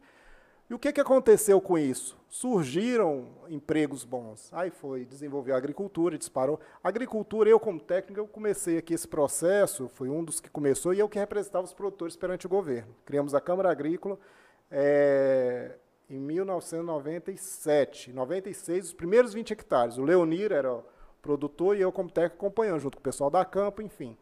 Só que aí a gente não ia deslanchar, por quê? Porque o custo nosso era muito mais alto, calcário a gente trazia numa distância muito grande. Aí chegamos num ponto, vamos pedir para o governo um incentivo para começar a equilibrar isso e a gente começar a agricultura. E conseguimos. Eu que negociei, na época era o Jatene, o secretário de produção. E eles me ligavam para saber como que a gente tinha negociado. O pessoal de Santarém me ligava para saber como que a gente tinha negociado. E passei todos os parâmetros, faz assim e tal, pra, e conseguiram também. Só que olha onde está Paragominas e onde está a nossa região. A gente acha que aqui está para frente. Não, lá já está bem na frente da gente. Então foram as atitudes foram diferentes. Então tem isso também. E lá aí criaram o, eh, o- o município verde, o programa Municípios Verdes, que é um programa de estado, surgiu em função do trabalho de, de Paragominas. Então dá para fazer ir lá e ganhar tudo quanto é certificado, aí abrir o espaço, aí viram que é interessante produzir eh, de uma forma ecologicamente correta. Mas só que eles fizeram a legislação e puseram a legislação para funcionar. Lá a questão de compensação, é o primeiro município que dá para fazer. Dentro do município eu tenho mata sobrando, você está faltando, a gente faz um acordo aí, você me paga tal. E aí, e aí tem a servidãozinha. servidão. É. Né? Então funciona. Agora tem que ter uma legislação justa, né? sem massacrar, e tem que funcionar. Paragominas é um bom exemplo para ser estudado. Muito Bacana, bom. cara. Muito esclarecedor. É. Bom mesmo. A Fifi, é, tu se candidatou a prefeito, é, concorreu aí uma, uma corrida até rápida, né, por causa da, do coronavírus, né, teve que fazer tudo nas carreiras. Mas e aí, pretende voltar de novo Olha, eu. é? Na realidade, eu sempre participei, como eu disse lá atrás, no início do processo, quando eu montei a primeira revenda agrícola, com a intenção de desenvolver. E tudo, é o que as pessoas têm que entender, a população tem que entender, que tudo passa pela política. Tá? E eu comecei fazendo, participando da política sindical, de associação, de grupos, como agora, da Pitaia, mais uma que estou participando. Teve época de eu participar, eh, fazer parte de 14 entre entidades, conselhos ao mesmo tempo. Sempre tentei ajudar. E, e sempre achei que não precisava de eu ser candidato, que tinha pessoas melhores e sempre apoiei. Aham. Apoiei agora é esse, não, é ruim, vamos pôr esse outro tal. Infelizmente, cada um pior do que o outro, né? Infelizmente. Seja pela incompetência, pela intenção, e apoiava e combinava uma coisa, vamos trabalhar dessa forma. É, como um recente aí, até citava o exemplo de Paragominas para a gente seguir o exemplo de Paragominas e tal. Ganhou e. Virou as costas para você? Esqueço. Não, isso aí é normal, isso aí eu também não espero. Nunca, nunca fui atrás de carro. Mas já aconteceu. Também. Não, aí é via de regra isso aí. Não só comigo, como com todos. Então, infelizmente, é essa política né, que se faz, que é a pessoa chega lá. A grande vantagem do Bolsonaro que eu vejo é essa. Que ele chegou lá, ele não entende, ele fala, eu não entendo. Aí pega os melhores, coloca o Paulo Guedes, que entende aqui, o outro lá, o Tarcísio Freitas, que entende. É isso que tem que ser feito, e aqui não é feito. Aí acha que ele já sabe de tudo. Mas, enfim. E aí chegou um ponto que eu falei, não, eu venho candidato. Não tenho perfil, eu achava que eu não tinha perfil, que não tinha na época, que eu acho que o político hoje é o meu perfil, já mudou. Então, é, tem, é porque eu sou sério, tal, não sou de estar tá dando muita tapinha nas costas, que antigamente tinha que ser aquele brincalhão então, performance, tal. Né? É, hoje não, hoje eu acho que a população está entendendo essa necessidade, dessa seriedade. Tá aí o Bolsonaro, que, com a eleição que ele ganhou tal. É, então, me senti na obrigação, e foi feito um planejamento em cima disso, né? que era para mim vir, na realidade, em 2016. Mas com a morte do, do Vanderlei. Vanderlei, eu vi que mudou tudo, tal, recuei, enfim. E depois era para vir, com o apoio do grupo político, eu estava lá, mas aí eu vi que a cabeça deles estava diferente. Falei, gente, eu senti a necessidade, a obrigação de eu falar, não, eu tentei. E foi o que eu fiz. Sem apoio político, que eu me desliguei do grupo político que eu participava, uhum. é, sem questão financeira, nem um centavo de fundo partidário, nem nada.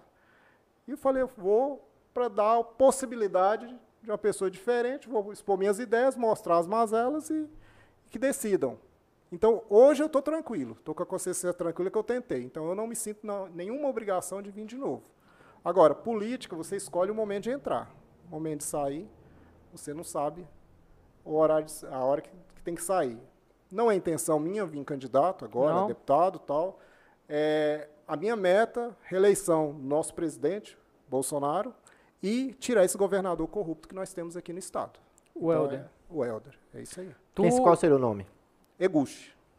É um dos nomes que está diferente, né?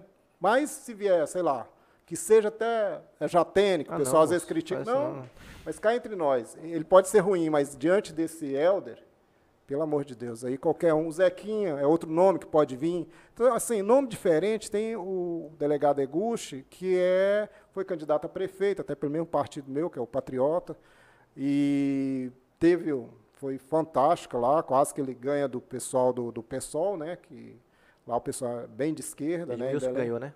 É, Edmilson. Então, assim, é um nome diferente. O JT não sei se vem, o Zequinha. Ou seja, o que eu estou falando, minha meta não é eleger o fulano, porque não é que nós temos alguém que é. É tirar o Helder. Tem que tirar, porque não tem condições. Mas tu acha que ele sai antes, antes de terminar o mandato?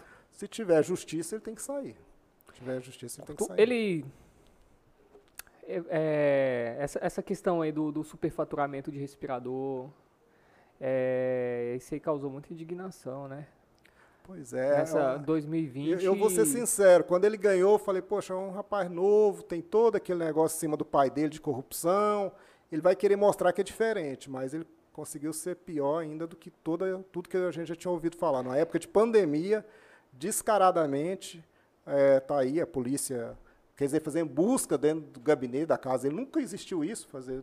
É, Prenderam algum secretário dele? Secretário de saúde, com dinheiro dentro dos do... arquivos, com quadros, obras de arte, Foi, né, né? que é uma forma de uhum. lavar dinheiro que é usado, quadro. Então, assim, nós precisamos mudar é, esse governo do Estado. Eu fui secretário junto de Agricultura e eu andei esse Estado dos 144 municípios, até onde eu cataloguei, já tinha andado em mais de 100. Caramba. É, e não, não, encontrei, não encontrei região pobre, tá? E nem estrada boa.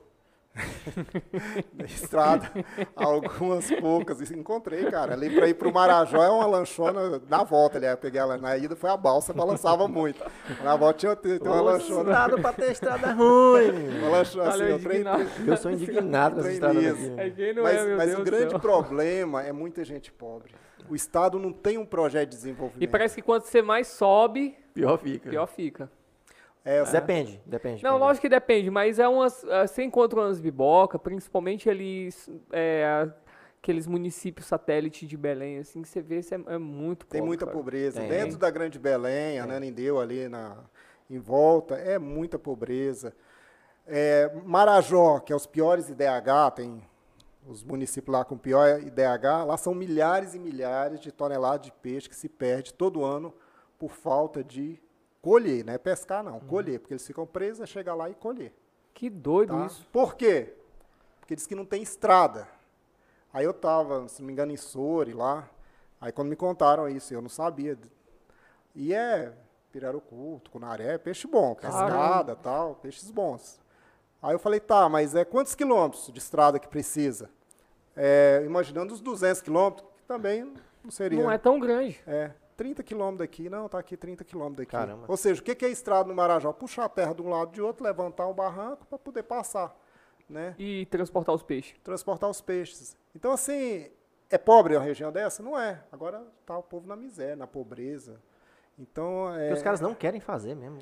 É o pior não ideia. tem projeto de desenvolvimento esse estado. Por isso que eu sou fã do Adnan, que é a pessoa que eu convivi, que, que ele era secretário também, que pensa o estado à frente. Na época, pelo menos onde eu convivi, era ele. Né, Essa ferrovia, tal, que o Helder volta e meia fala, é, foi tudo ele que fez, é, indo atrás das empresas para a intenção de carga, de volume de carga para justificar, tudo ele deixou pronto. Né? Então, eh, tinha o Pará 2030, que aí tinha dentro da agricultura, aí entrava açaí, entrava as várias culturas do desenvolvimento até 2030, que paralisou tudo. Então, não tem. Estava tentando se fazer alguma coisa para começar e hoje não tem um projeto de desenvolvimento do Estado do Pará. Cara, eu sou triste também com isso, ó, porque a gente tinha tudo pra ser muito bom. Ó, só pra você ver, o Brasil falido praticamente vários estados, né, devendo à União. E o Pará não.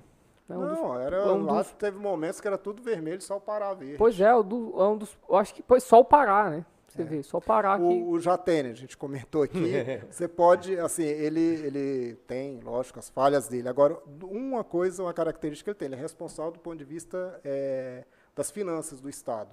Eh, lá, por exemplo, quando eu estava lá, tinha um decreto dele que não podia investir nada. Ar-condicionado caindo dos pedaços, daqueles que até gastavam energia para caramba, se trocasse ele por um, economizar mais. Não, não era para investir nada para poder manter o equilíbrio. Nessa época que os estados estavam todos Sim, eu, le- esculhambados. eu tava, por exemplo, a, a UEPA sofreu muito com isso, né? Com essa É. falta de investimento do, do- do governo. Foi. Porque Ele sucateou at- total. é, até hoje está, na verdade, assim, mas agora tá- faz sentido aí. Não investi nada. assim, o- o- o- eu acho, cara, também que o estado é muito grande. Não, mas, é- mas é- agora eu sou contra. A universidade e tal tem que investir. Agora, a Sim. nível de Brasil, a Embrapa está toda sucateada. Um, um- um Essa- patrimônio fantástico, intelectual, tal, que se perdeu, está se perdendo, não tem mais pesquisa. Você pegar as Embrapas aí, quando você pega o número de doutores, mestres que estão lá, é totalmente improdutivo. Eu estou vendo o Alisson Paulinelli, que está sendo indicado para o Prêmio Nobel da Paz, que criou a Embrapa, que foi ministro na época, que revolucionou a agricultura. Essa agricultura que nós temos hoje é graças a ele, o cerrado, questão de correção de cerrado tal. Essa questão do cerrado eu acho interessante. É, o cerrado é uma terra totalmente improdutiva, certo? Você fazer plantio. É pouco fértil, não É, diria e totalmente. é, é, talvez, é, totalmente é um, É, não, um é hipérbole, bem, né? bem Mas é uma terra improdutiva, um solo e- mais exatamente. Po- E a gente é rico aqui, principalmente no norte e nordeste, em cerrado, certo? E aí, esse solo, ele está sendo aproveitado para plantio, como soja? As grandes áreas de soja milho. hoje é encerrado. Não, a- então você não precisa desmatar para plantar soja. Não.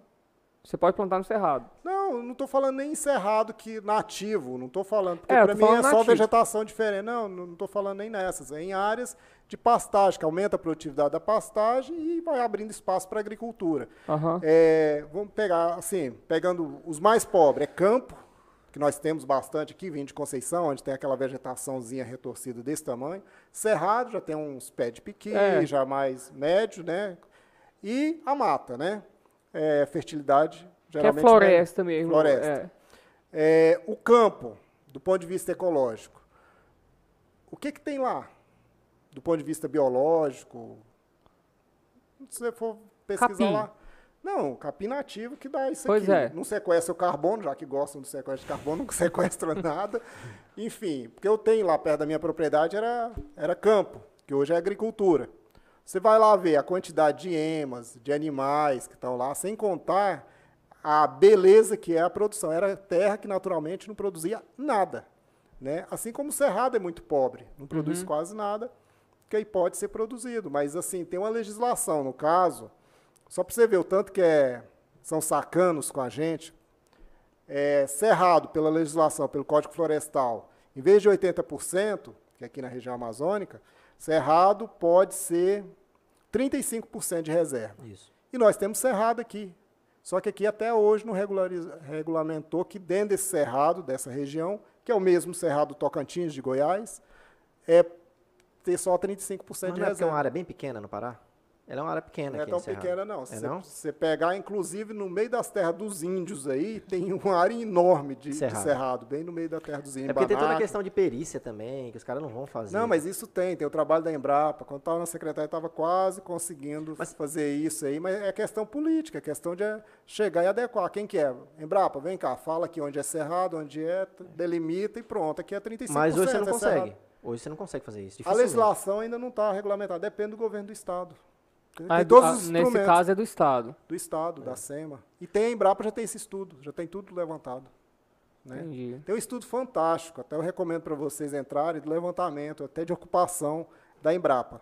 Que aí vai te falar quanto que tem de agricultura, tudo. Aí dá para ter Aí bem claro os- tudo isso que eu falei aqui, dá para vocês terem uma noção. Exato.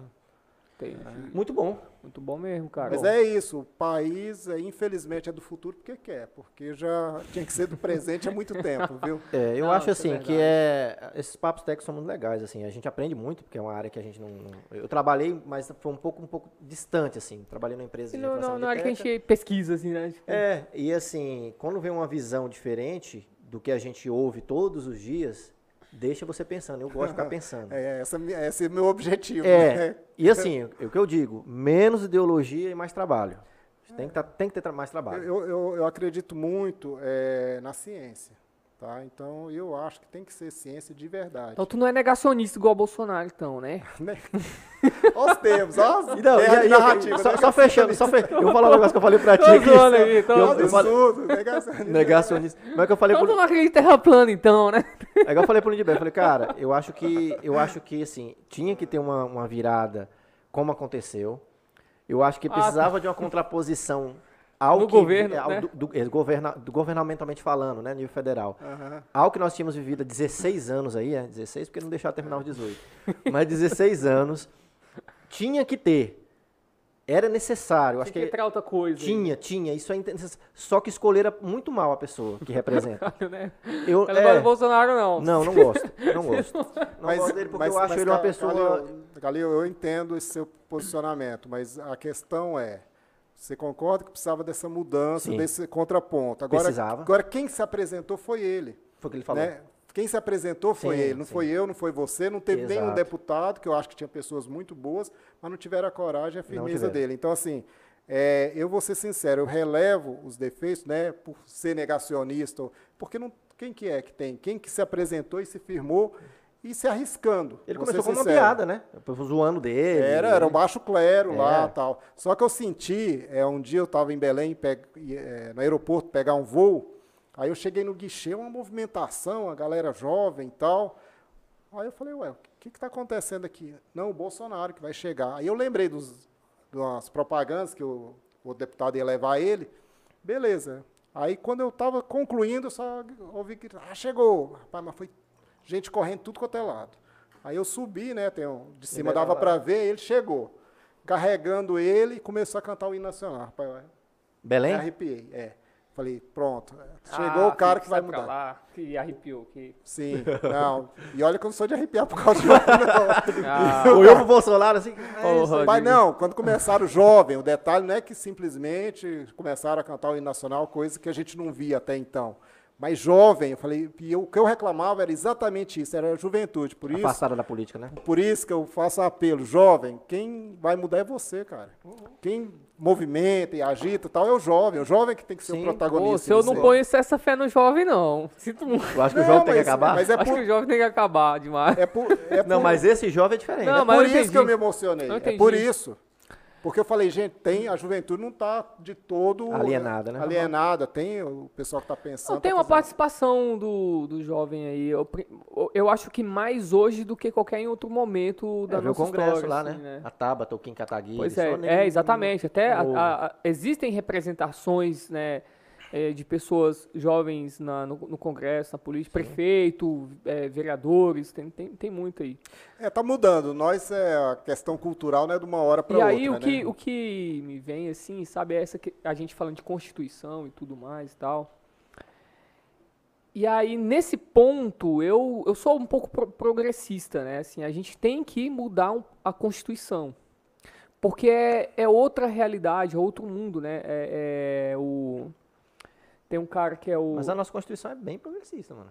Não, ela é. Ela é, é demais, pois é, é direito e pouco não, dever. Mas ela é progressista, acho, acho mas ela está ela tá engessada em outro tempo. Ela, ela atrapalha a, a, a gente, a, a gente pra caramba. Ela quer ditar muito, tudo no, Tá entendendo? No, no, tipo assim, eu sou progressista no sentido de quem tem que mudar essa, ah, a Constituição. Ah, eu tava falando um negócio. Ué, mas... Não, tá. a, eu, tipo assim, tá. ou, ou seja, o progressista é aquele que é, quer mudar ela, alguma ela, coisa, ela, ele, quer, ele quer avançar, né? Não, se você forma, ler o né? artigo 5 ali, você vê que não tem como, o Estado não cumpre nem 10% daquilo, não tem como. Não, não tem, pois é, ele faz promessas que ele não dá conta. Não consegue, né? aí inventa outras teorias para justificar isso, quando e você essa... chega no judiciário, o judiciário fala, não, mas temos um negócio chamado reserva do possível. Pois é, e, e aí essa, essas não, promessas, não, ela atrapalha a gente é absurdo, a, a, ação. É, americana, eu, eu não entendo a fundo, mas pelo que eu vi, pelo que me passaram, lá é o seguinte Ó, isso aqui não pode. Então tá, o que não pode, o resto pode. Aqui é o contrário, aqui tudo tem que estar tá escrito o que, que pode na legislação. É, então, assim, é muita amarração. Aí vem cê, o judiciário. Você estrangula o Estado. Você, né? você que está no é. meio aí deve sofrer pra caramba, porque as coisas não andam, às vezes sofre. uma besteirinha não resolve. Sofre.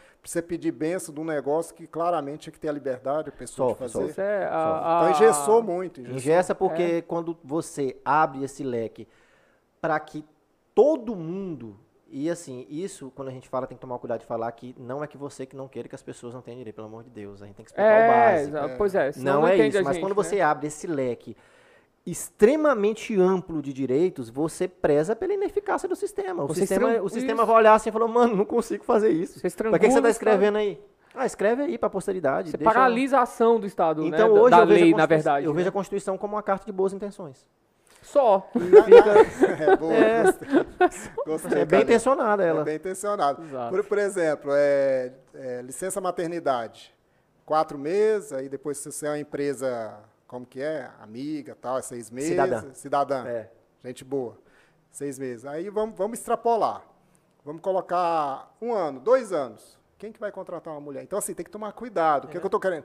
Eu acho que, assim, para a mãe cuidar do filho é um ano. O primeiro ano é importante. Sim. Mas se começar a exagerar nisso, aí vai para o outro lado, ela precisa cuidar, mas ela não quer cuidar. Ela precisa Não é que ela não quer, ela não se pode. Se asfixia para o outro lado. É, aí acaba não contratando. Uhum. E aí... Né? Então tem que tomar cuidado. Não, isso, não é que isso. eu sou contra, tem que ter os direitos, mas não pode exagerar, tem que ter o equilíbrio. entendi. E quem, faz, e quem faz a legislação geralmente não tem a noção da prática. Não, não. Só quer agradar, às vezes, um público, o eleitorado ali, vou fazer isso porque eles vão achar bom, vão me achar Sim. bonito. Exato. E aí, então aí a gente vê essa participação de jovens na, na, né, no Congresso, na política e tudo mais. Eu acho que é essa chance da gente virar a chave. Realmente olhar com cuidado para esse momento e ver, não, é, é um momento diferente de todo o resto é. da história humana. Então, bora preservar o que deu certo aqui, né, e aí entra a minha mente conservadora, bora preservar o que deu certo aqui, o que foi testado, né, o que foi passado pelo crivo do tempo, e ali a gente fez disso um, um, um, um recorte da tradição, coloca aqui, preserva. E agora vamos retirar tudo aquilo que está atrapalhando a nossa vida. E, e, mais ainda agora, onde os jovens estão presentes aí, tem a possibilidade de, de, realmente ver isso aí. Eu acho, eu não tenho nenhuma esperança nesse negócio. Olha, eu, eu, eu escrevi esses dias, eu não associo esperança e política. Eu acho né? que isso é utopia. Não, não utopia. Assim, agora, nesse momento. Não, gente, mas agora né? é. Não tá, não tá se misturando, a densidade está diferente, né? É. Não Ah, se tá, tá, misturando. tá difícil. Tá difícil É. porque é muito barulho. E esse barulho, ninguém escuta ninguém. Assim, você vê, quando você vai para a internet, que você vai ouvir essas vozes, você vê nitidamente aquilo que é financiado, você vê nitidamente aquilo que é a- simplesmente a alienação, e você vê poucas vozes ali realmente falando alguma coisa. Fala, cara, me dá um, um, um- um- norte, podcast. né? Dá um norte. me dá um norte. É, eu quero ouvir o que você está falando e, e parece que está falando alguma coisa que, que é coerente.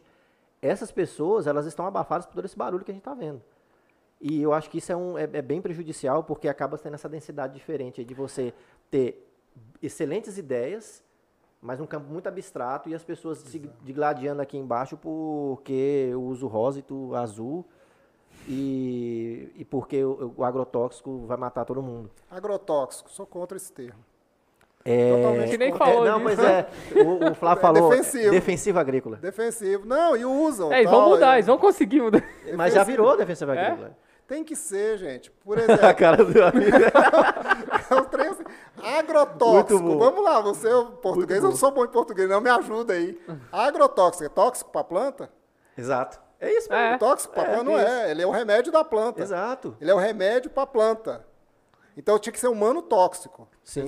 Tinha que ser um- alguma coisa assim. Homem, homo, A gente tem um amigo- homotóxico. Ele explicou bastante pra gente isso. É, a gente tem um amigo engenheiro agrônomo que. É, Não defen- dá pra fazer É comida. defensivo, ele é o remédio das plantas, contra as pragas, as doenças. que tal, ele é indignado com. É, não dá pra produzir em larga escala sem eles, não tem como, não tem como alimentar a É. humanidade sem eles. Aí É, aquela questão, o cara então- fica lá contra, lógico, né? Tem que ter, como você fala, é, tudo tem que ter a, a verdadeira ciência isenta por trás, falar assim, mano, se isso aqui não presta, não presta, não porque tem um lobby por trás de determinados agrotóxicos, a gente sabe que tem isso na indústria farmacêutica, na, na indústria do agro, é, lá no Congresso, no sentido da- até da- das agências de regulação, né? Das agências reguladora- regulatórias aí. Mas com essa ciência exa- é, é, exata, né, entre aspas, você ajustar para que cheguem esses verdadeiros defensivos aqui, acaba que aniquila com o argumento da galera que vai contra ele, porque senão, como é que você vai alimentar o mundo inteiro? O, o agroalimenta o quê? 2 bilhões de pessoas? É isso? É, o, o- quanto? A- alimenta? Ah, O agro. isso, o agro. Uau, todo, toda, Acho que o outro mundo 7, inteiro, mano. bilhões, né? O agro. Você fala o brasileiro. Isso, o brasileiro, população. 2 bilhões. 2 Tô- bilhões, tô é isso, o agro- de 2 bilhões. É porque São- o que vem do agro. Brasil, ou seja, é. Se não tivesse. Dois, como é- 1.800, se não me engano, o último número que eu vi é alguma coisa nessa ordem de grandeza. Então- Quer dizer, uns 20 e poucos por cento seria possível da população mundial. Pois é, Sem seria, defensivo? Seria Seria defensivo? possível? Seria possível? A gente não teria nem a metade Nem a da met- humanidade se não fossem os defensivos. é, é- é o seguinte, é o que Você eu vê, falo. né, eu, o meu, minha função como engenheiro agrônomo, respeito todas. Tá? Por exemplo, o orgânico tal, Aham. tem o mercado deles. Tá? E é bom. É, só que eu, eu Cara. gosto de produzir alimento em volume para ninguém ter fome. Pelo menos o meu foco principal é esse. É isso. Qualidade, ter fruta, ter. É, é, eu preciso de volume, porque tem toda uma população aí, são alguns bilhões aí precisando se alimentar. Então, quando falar, ó, não usa tal, eu falei, pô, é muito egoísta. Se você tem condições de pagar um orgânico, ótimo. Agora, quem tem condições? E tem condições de Só produzir rico. volume? Não. Só rico. Não É, tem, não, rico, não tem. Mesmo você tendo condições de pagar, não tem. Ah, vamos passar tudo para orgânico. Não tem. Aí, de- deixa, deixa eu dar mais uma informação aí para chocar vocês. Manda Você- ver. transgênico. Eu ia falar isso. Ah, mas é, é, Eu já ia falar isso.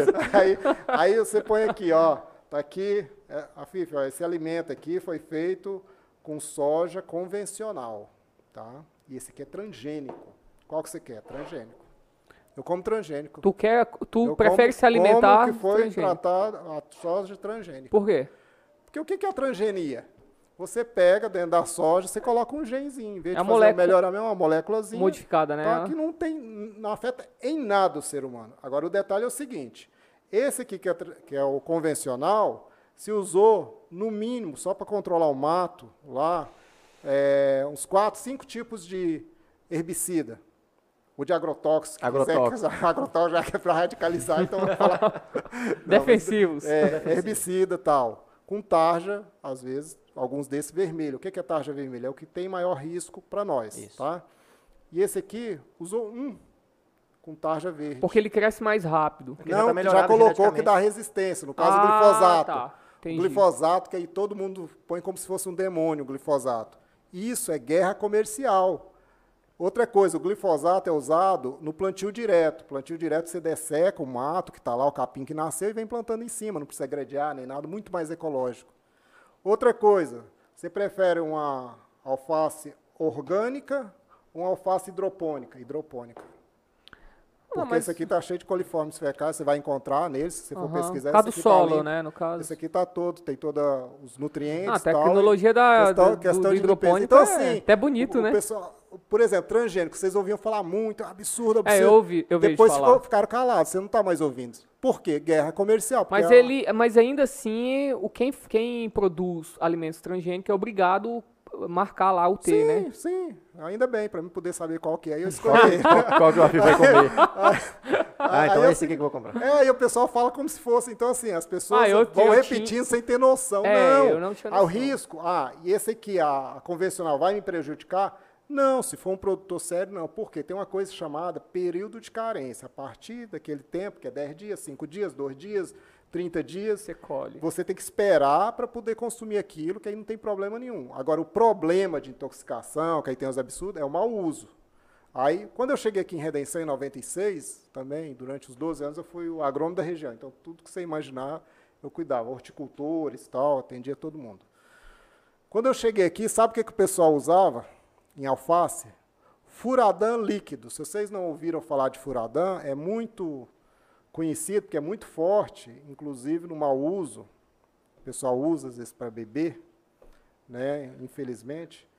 É, ele é 90 dias para tratamento de semente. Eles usavam em alface. Alface, no máximo, se for na semente, é 50 dias. Ou seja, a população estava comendo resíduo de furadã aqui em Redenção, em 96. Que louco. Consegui velho. tirar isso, ó, gente. Né? Esse produto que você usa, que é três dias, o período de carência e tal, e é um produto que não tem.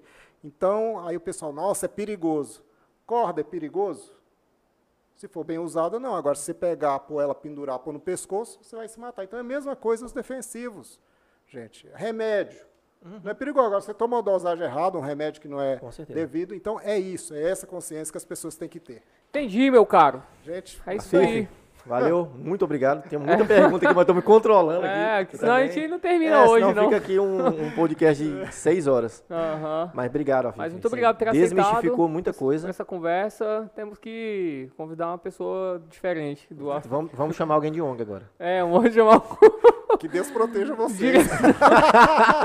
Dire- diretor de uma ONG. Ele vai chamar o diretor de uma ONG, porque a galera tem gente que, tipo assim, que é do contra, que assiste, fica, meu Deus, não tem ninguém lá pra não sei o quê, que não sei o quê. Não, cara, Pra calma. derrubar a gente- esses argumentos. É, esses argumentos a gente Pra- vai chamar. A gente é. tá aqui pra- mais pra ouvir, porque aqui não é um programa político de debate. É. A gente tá mais pra ouvir você do que pra ficar contra-argumentando.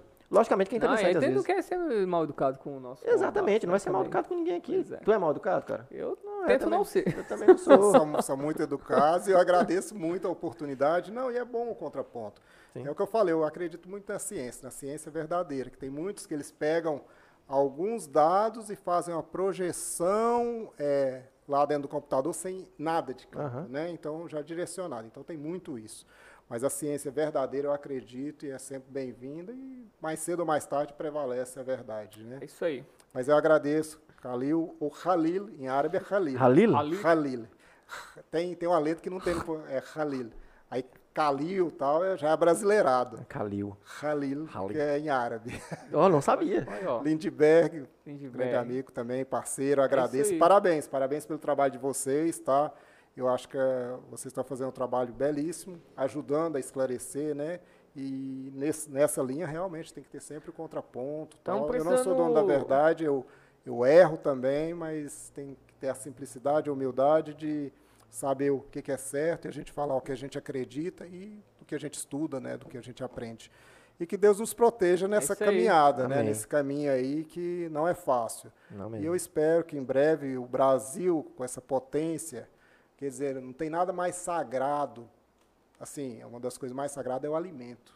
E o Brasil, a vocação dele é alimentar o mundo. Isso é verdade. Então, por isso que eu defendo, é a minha área, eu gosto e amo esse país exatamente por essa característica e que recebe tão bem as pessoas do mundo inteiro. Então, pode ver, o, o brasileiro é, pode ter cara de japonês, cara de árabe, cara de, de europeu, porque recebe todo mundo muito bem. Assim acolhe- como nos, nos acolheram, né? A minha família aqui, então é isso. Sou É, muito você grato. é uma eu dessas tento- pessoas, e eu, né, E que eu foi- tento retribuir. Né? Muito então, bom. Foi acolhida. Muito Muito bom obrigado. mesmo. Muito bom. É isso aí, pessoal. Ah, muito obrigado por ter assistido até aqui. Ah, curta, compartilhe, comente. É, um abraço aí pra quem, mano? Quer mandar um abraço aí pra alguém, cara? Um abraço para a população de Redenção. Assistam, realmente foi um, um- bate-papo bem legal. É. Se inscrevam no, no canal do YouTube. Sigam a gente pelo Norte Podcast. Acompanhe o trabalho tem- da FIF. Tem alguma rede social aí? Alguma coisa? Instagram? O que trabalha divulgar? mais? Instagram, a FIF já o abre. A FIF já o abre, ó. Estamos precisando de apoio aí, ó. A equipe já o abre aí, ó. Beleza? Já o abre. Tamo já, lá. de cara agradecemos mais uma vez o Tô no Lucro Valeu, também aí, né? Que tá acreditando na gente aí. É isso aí.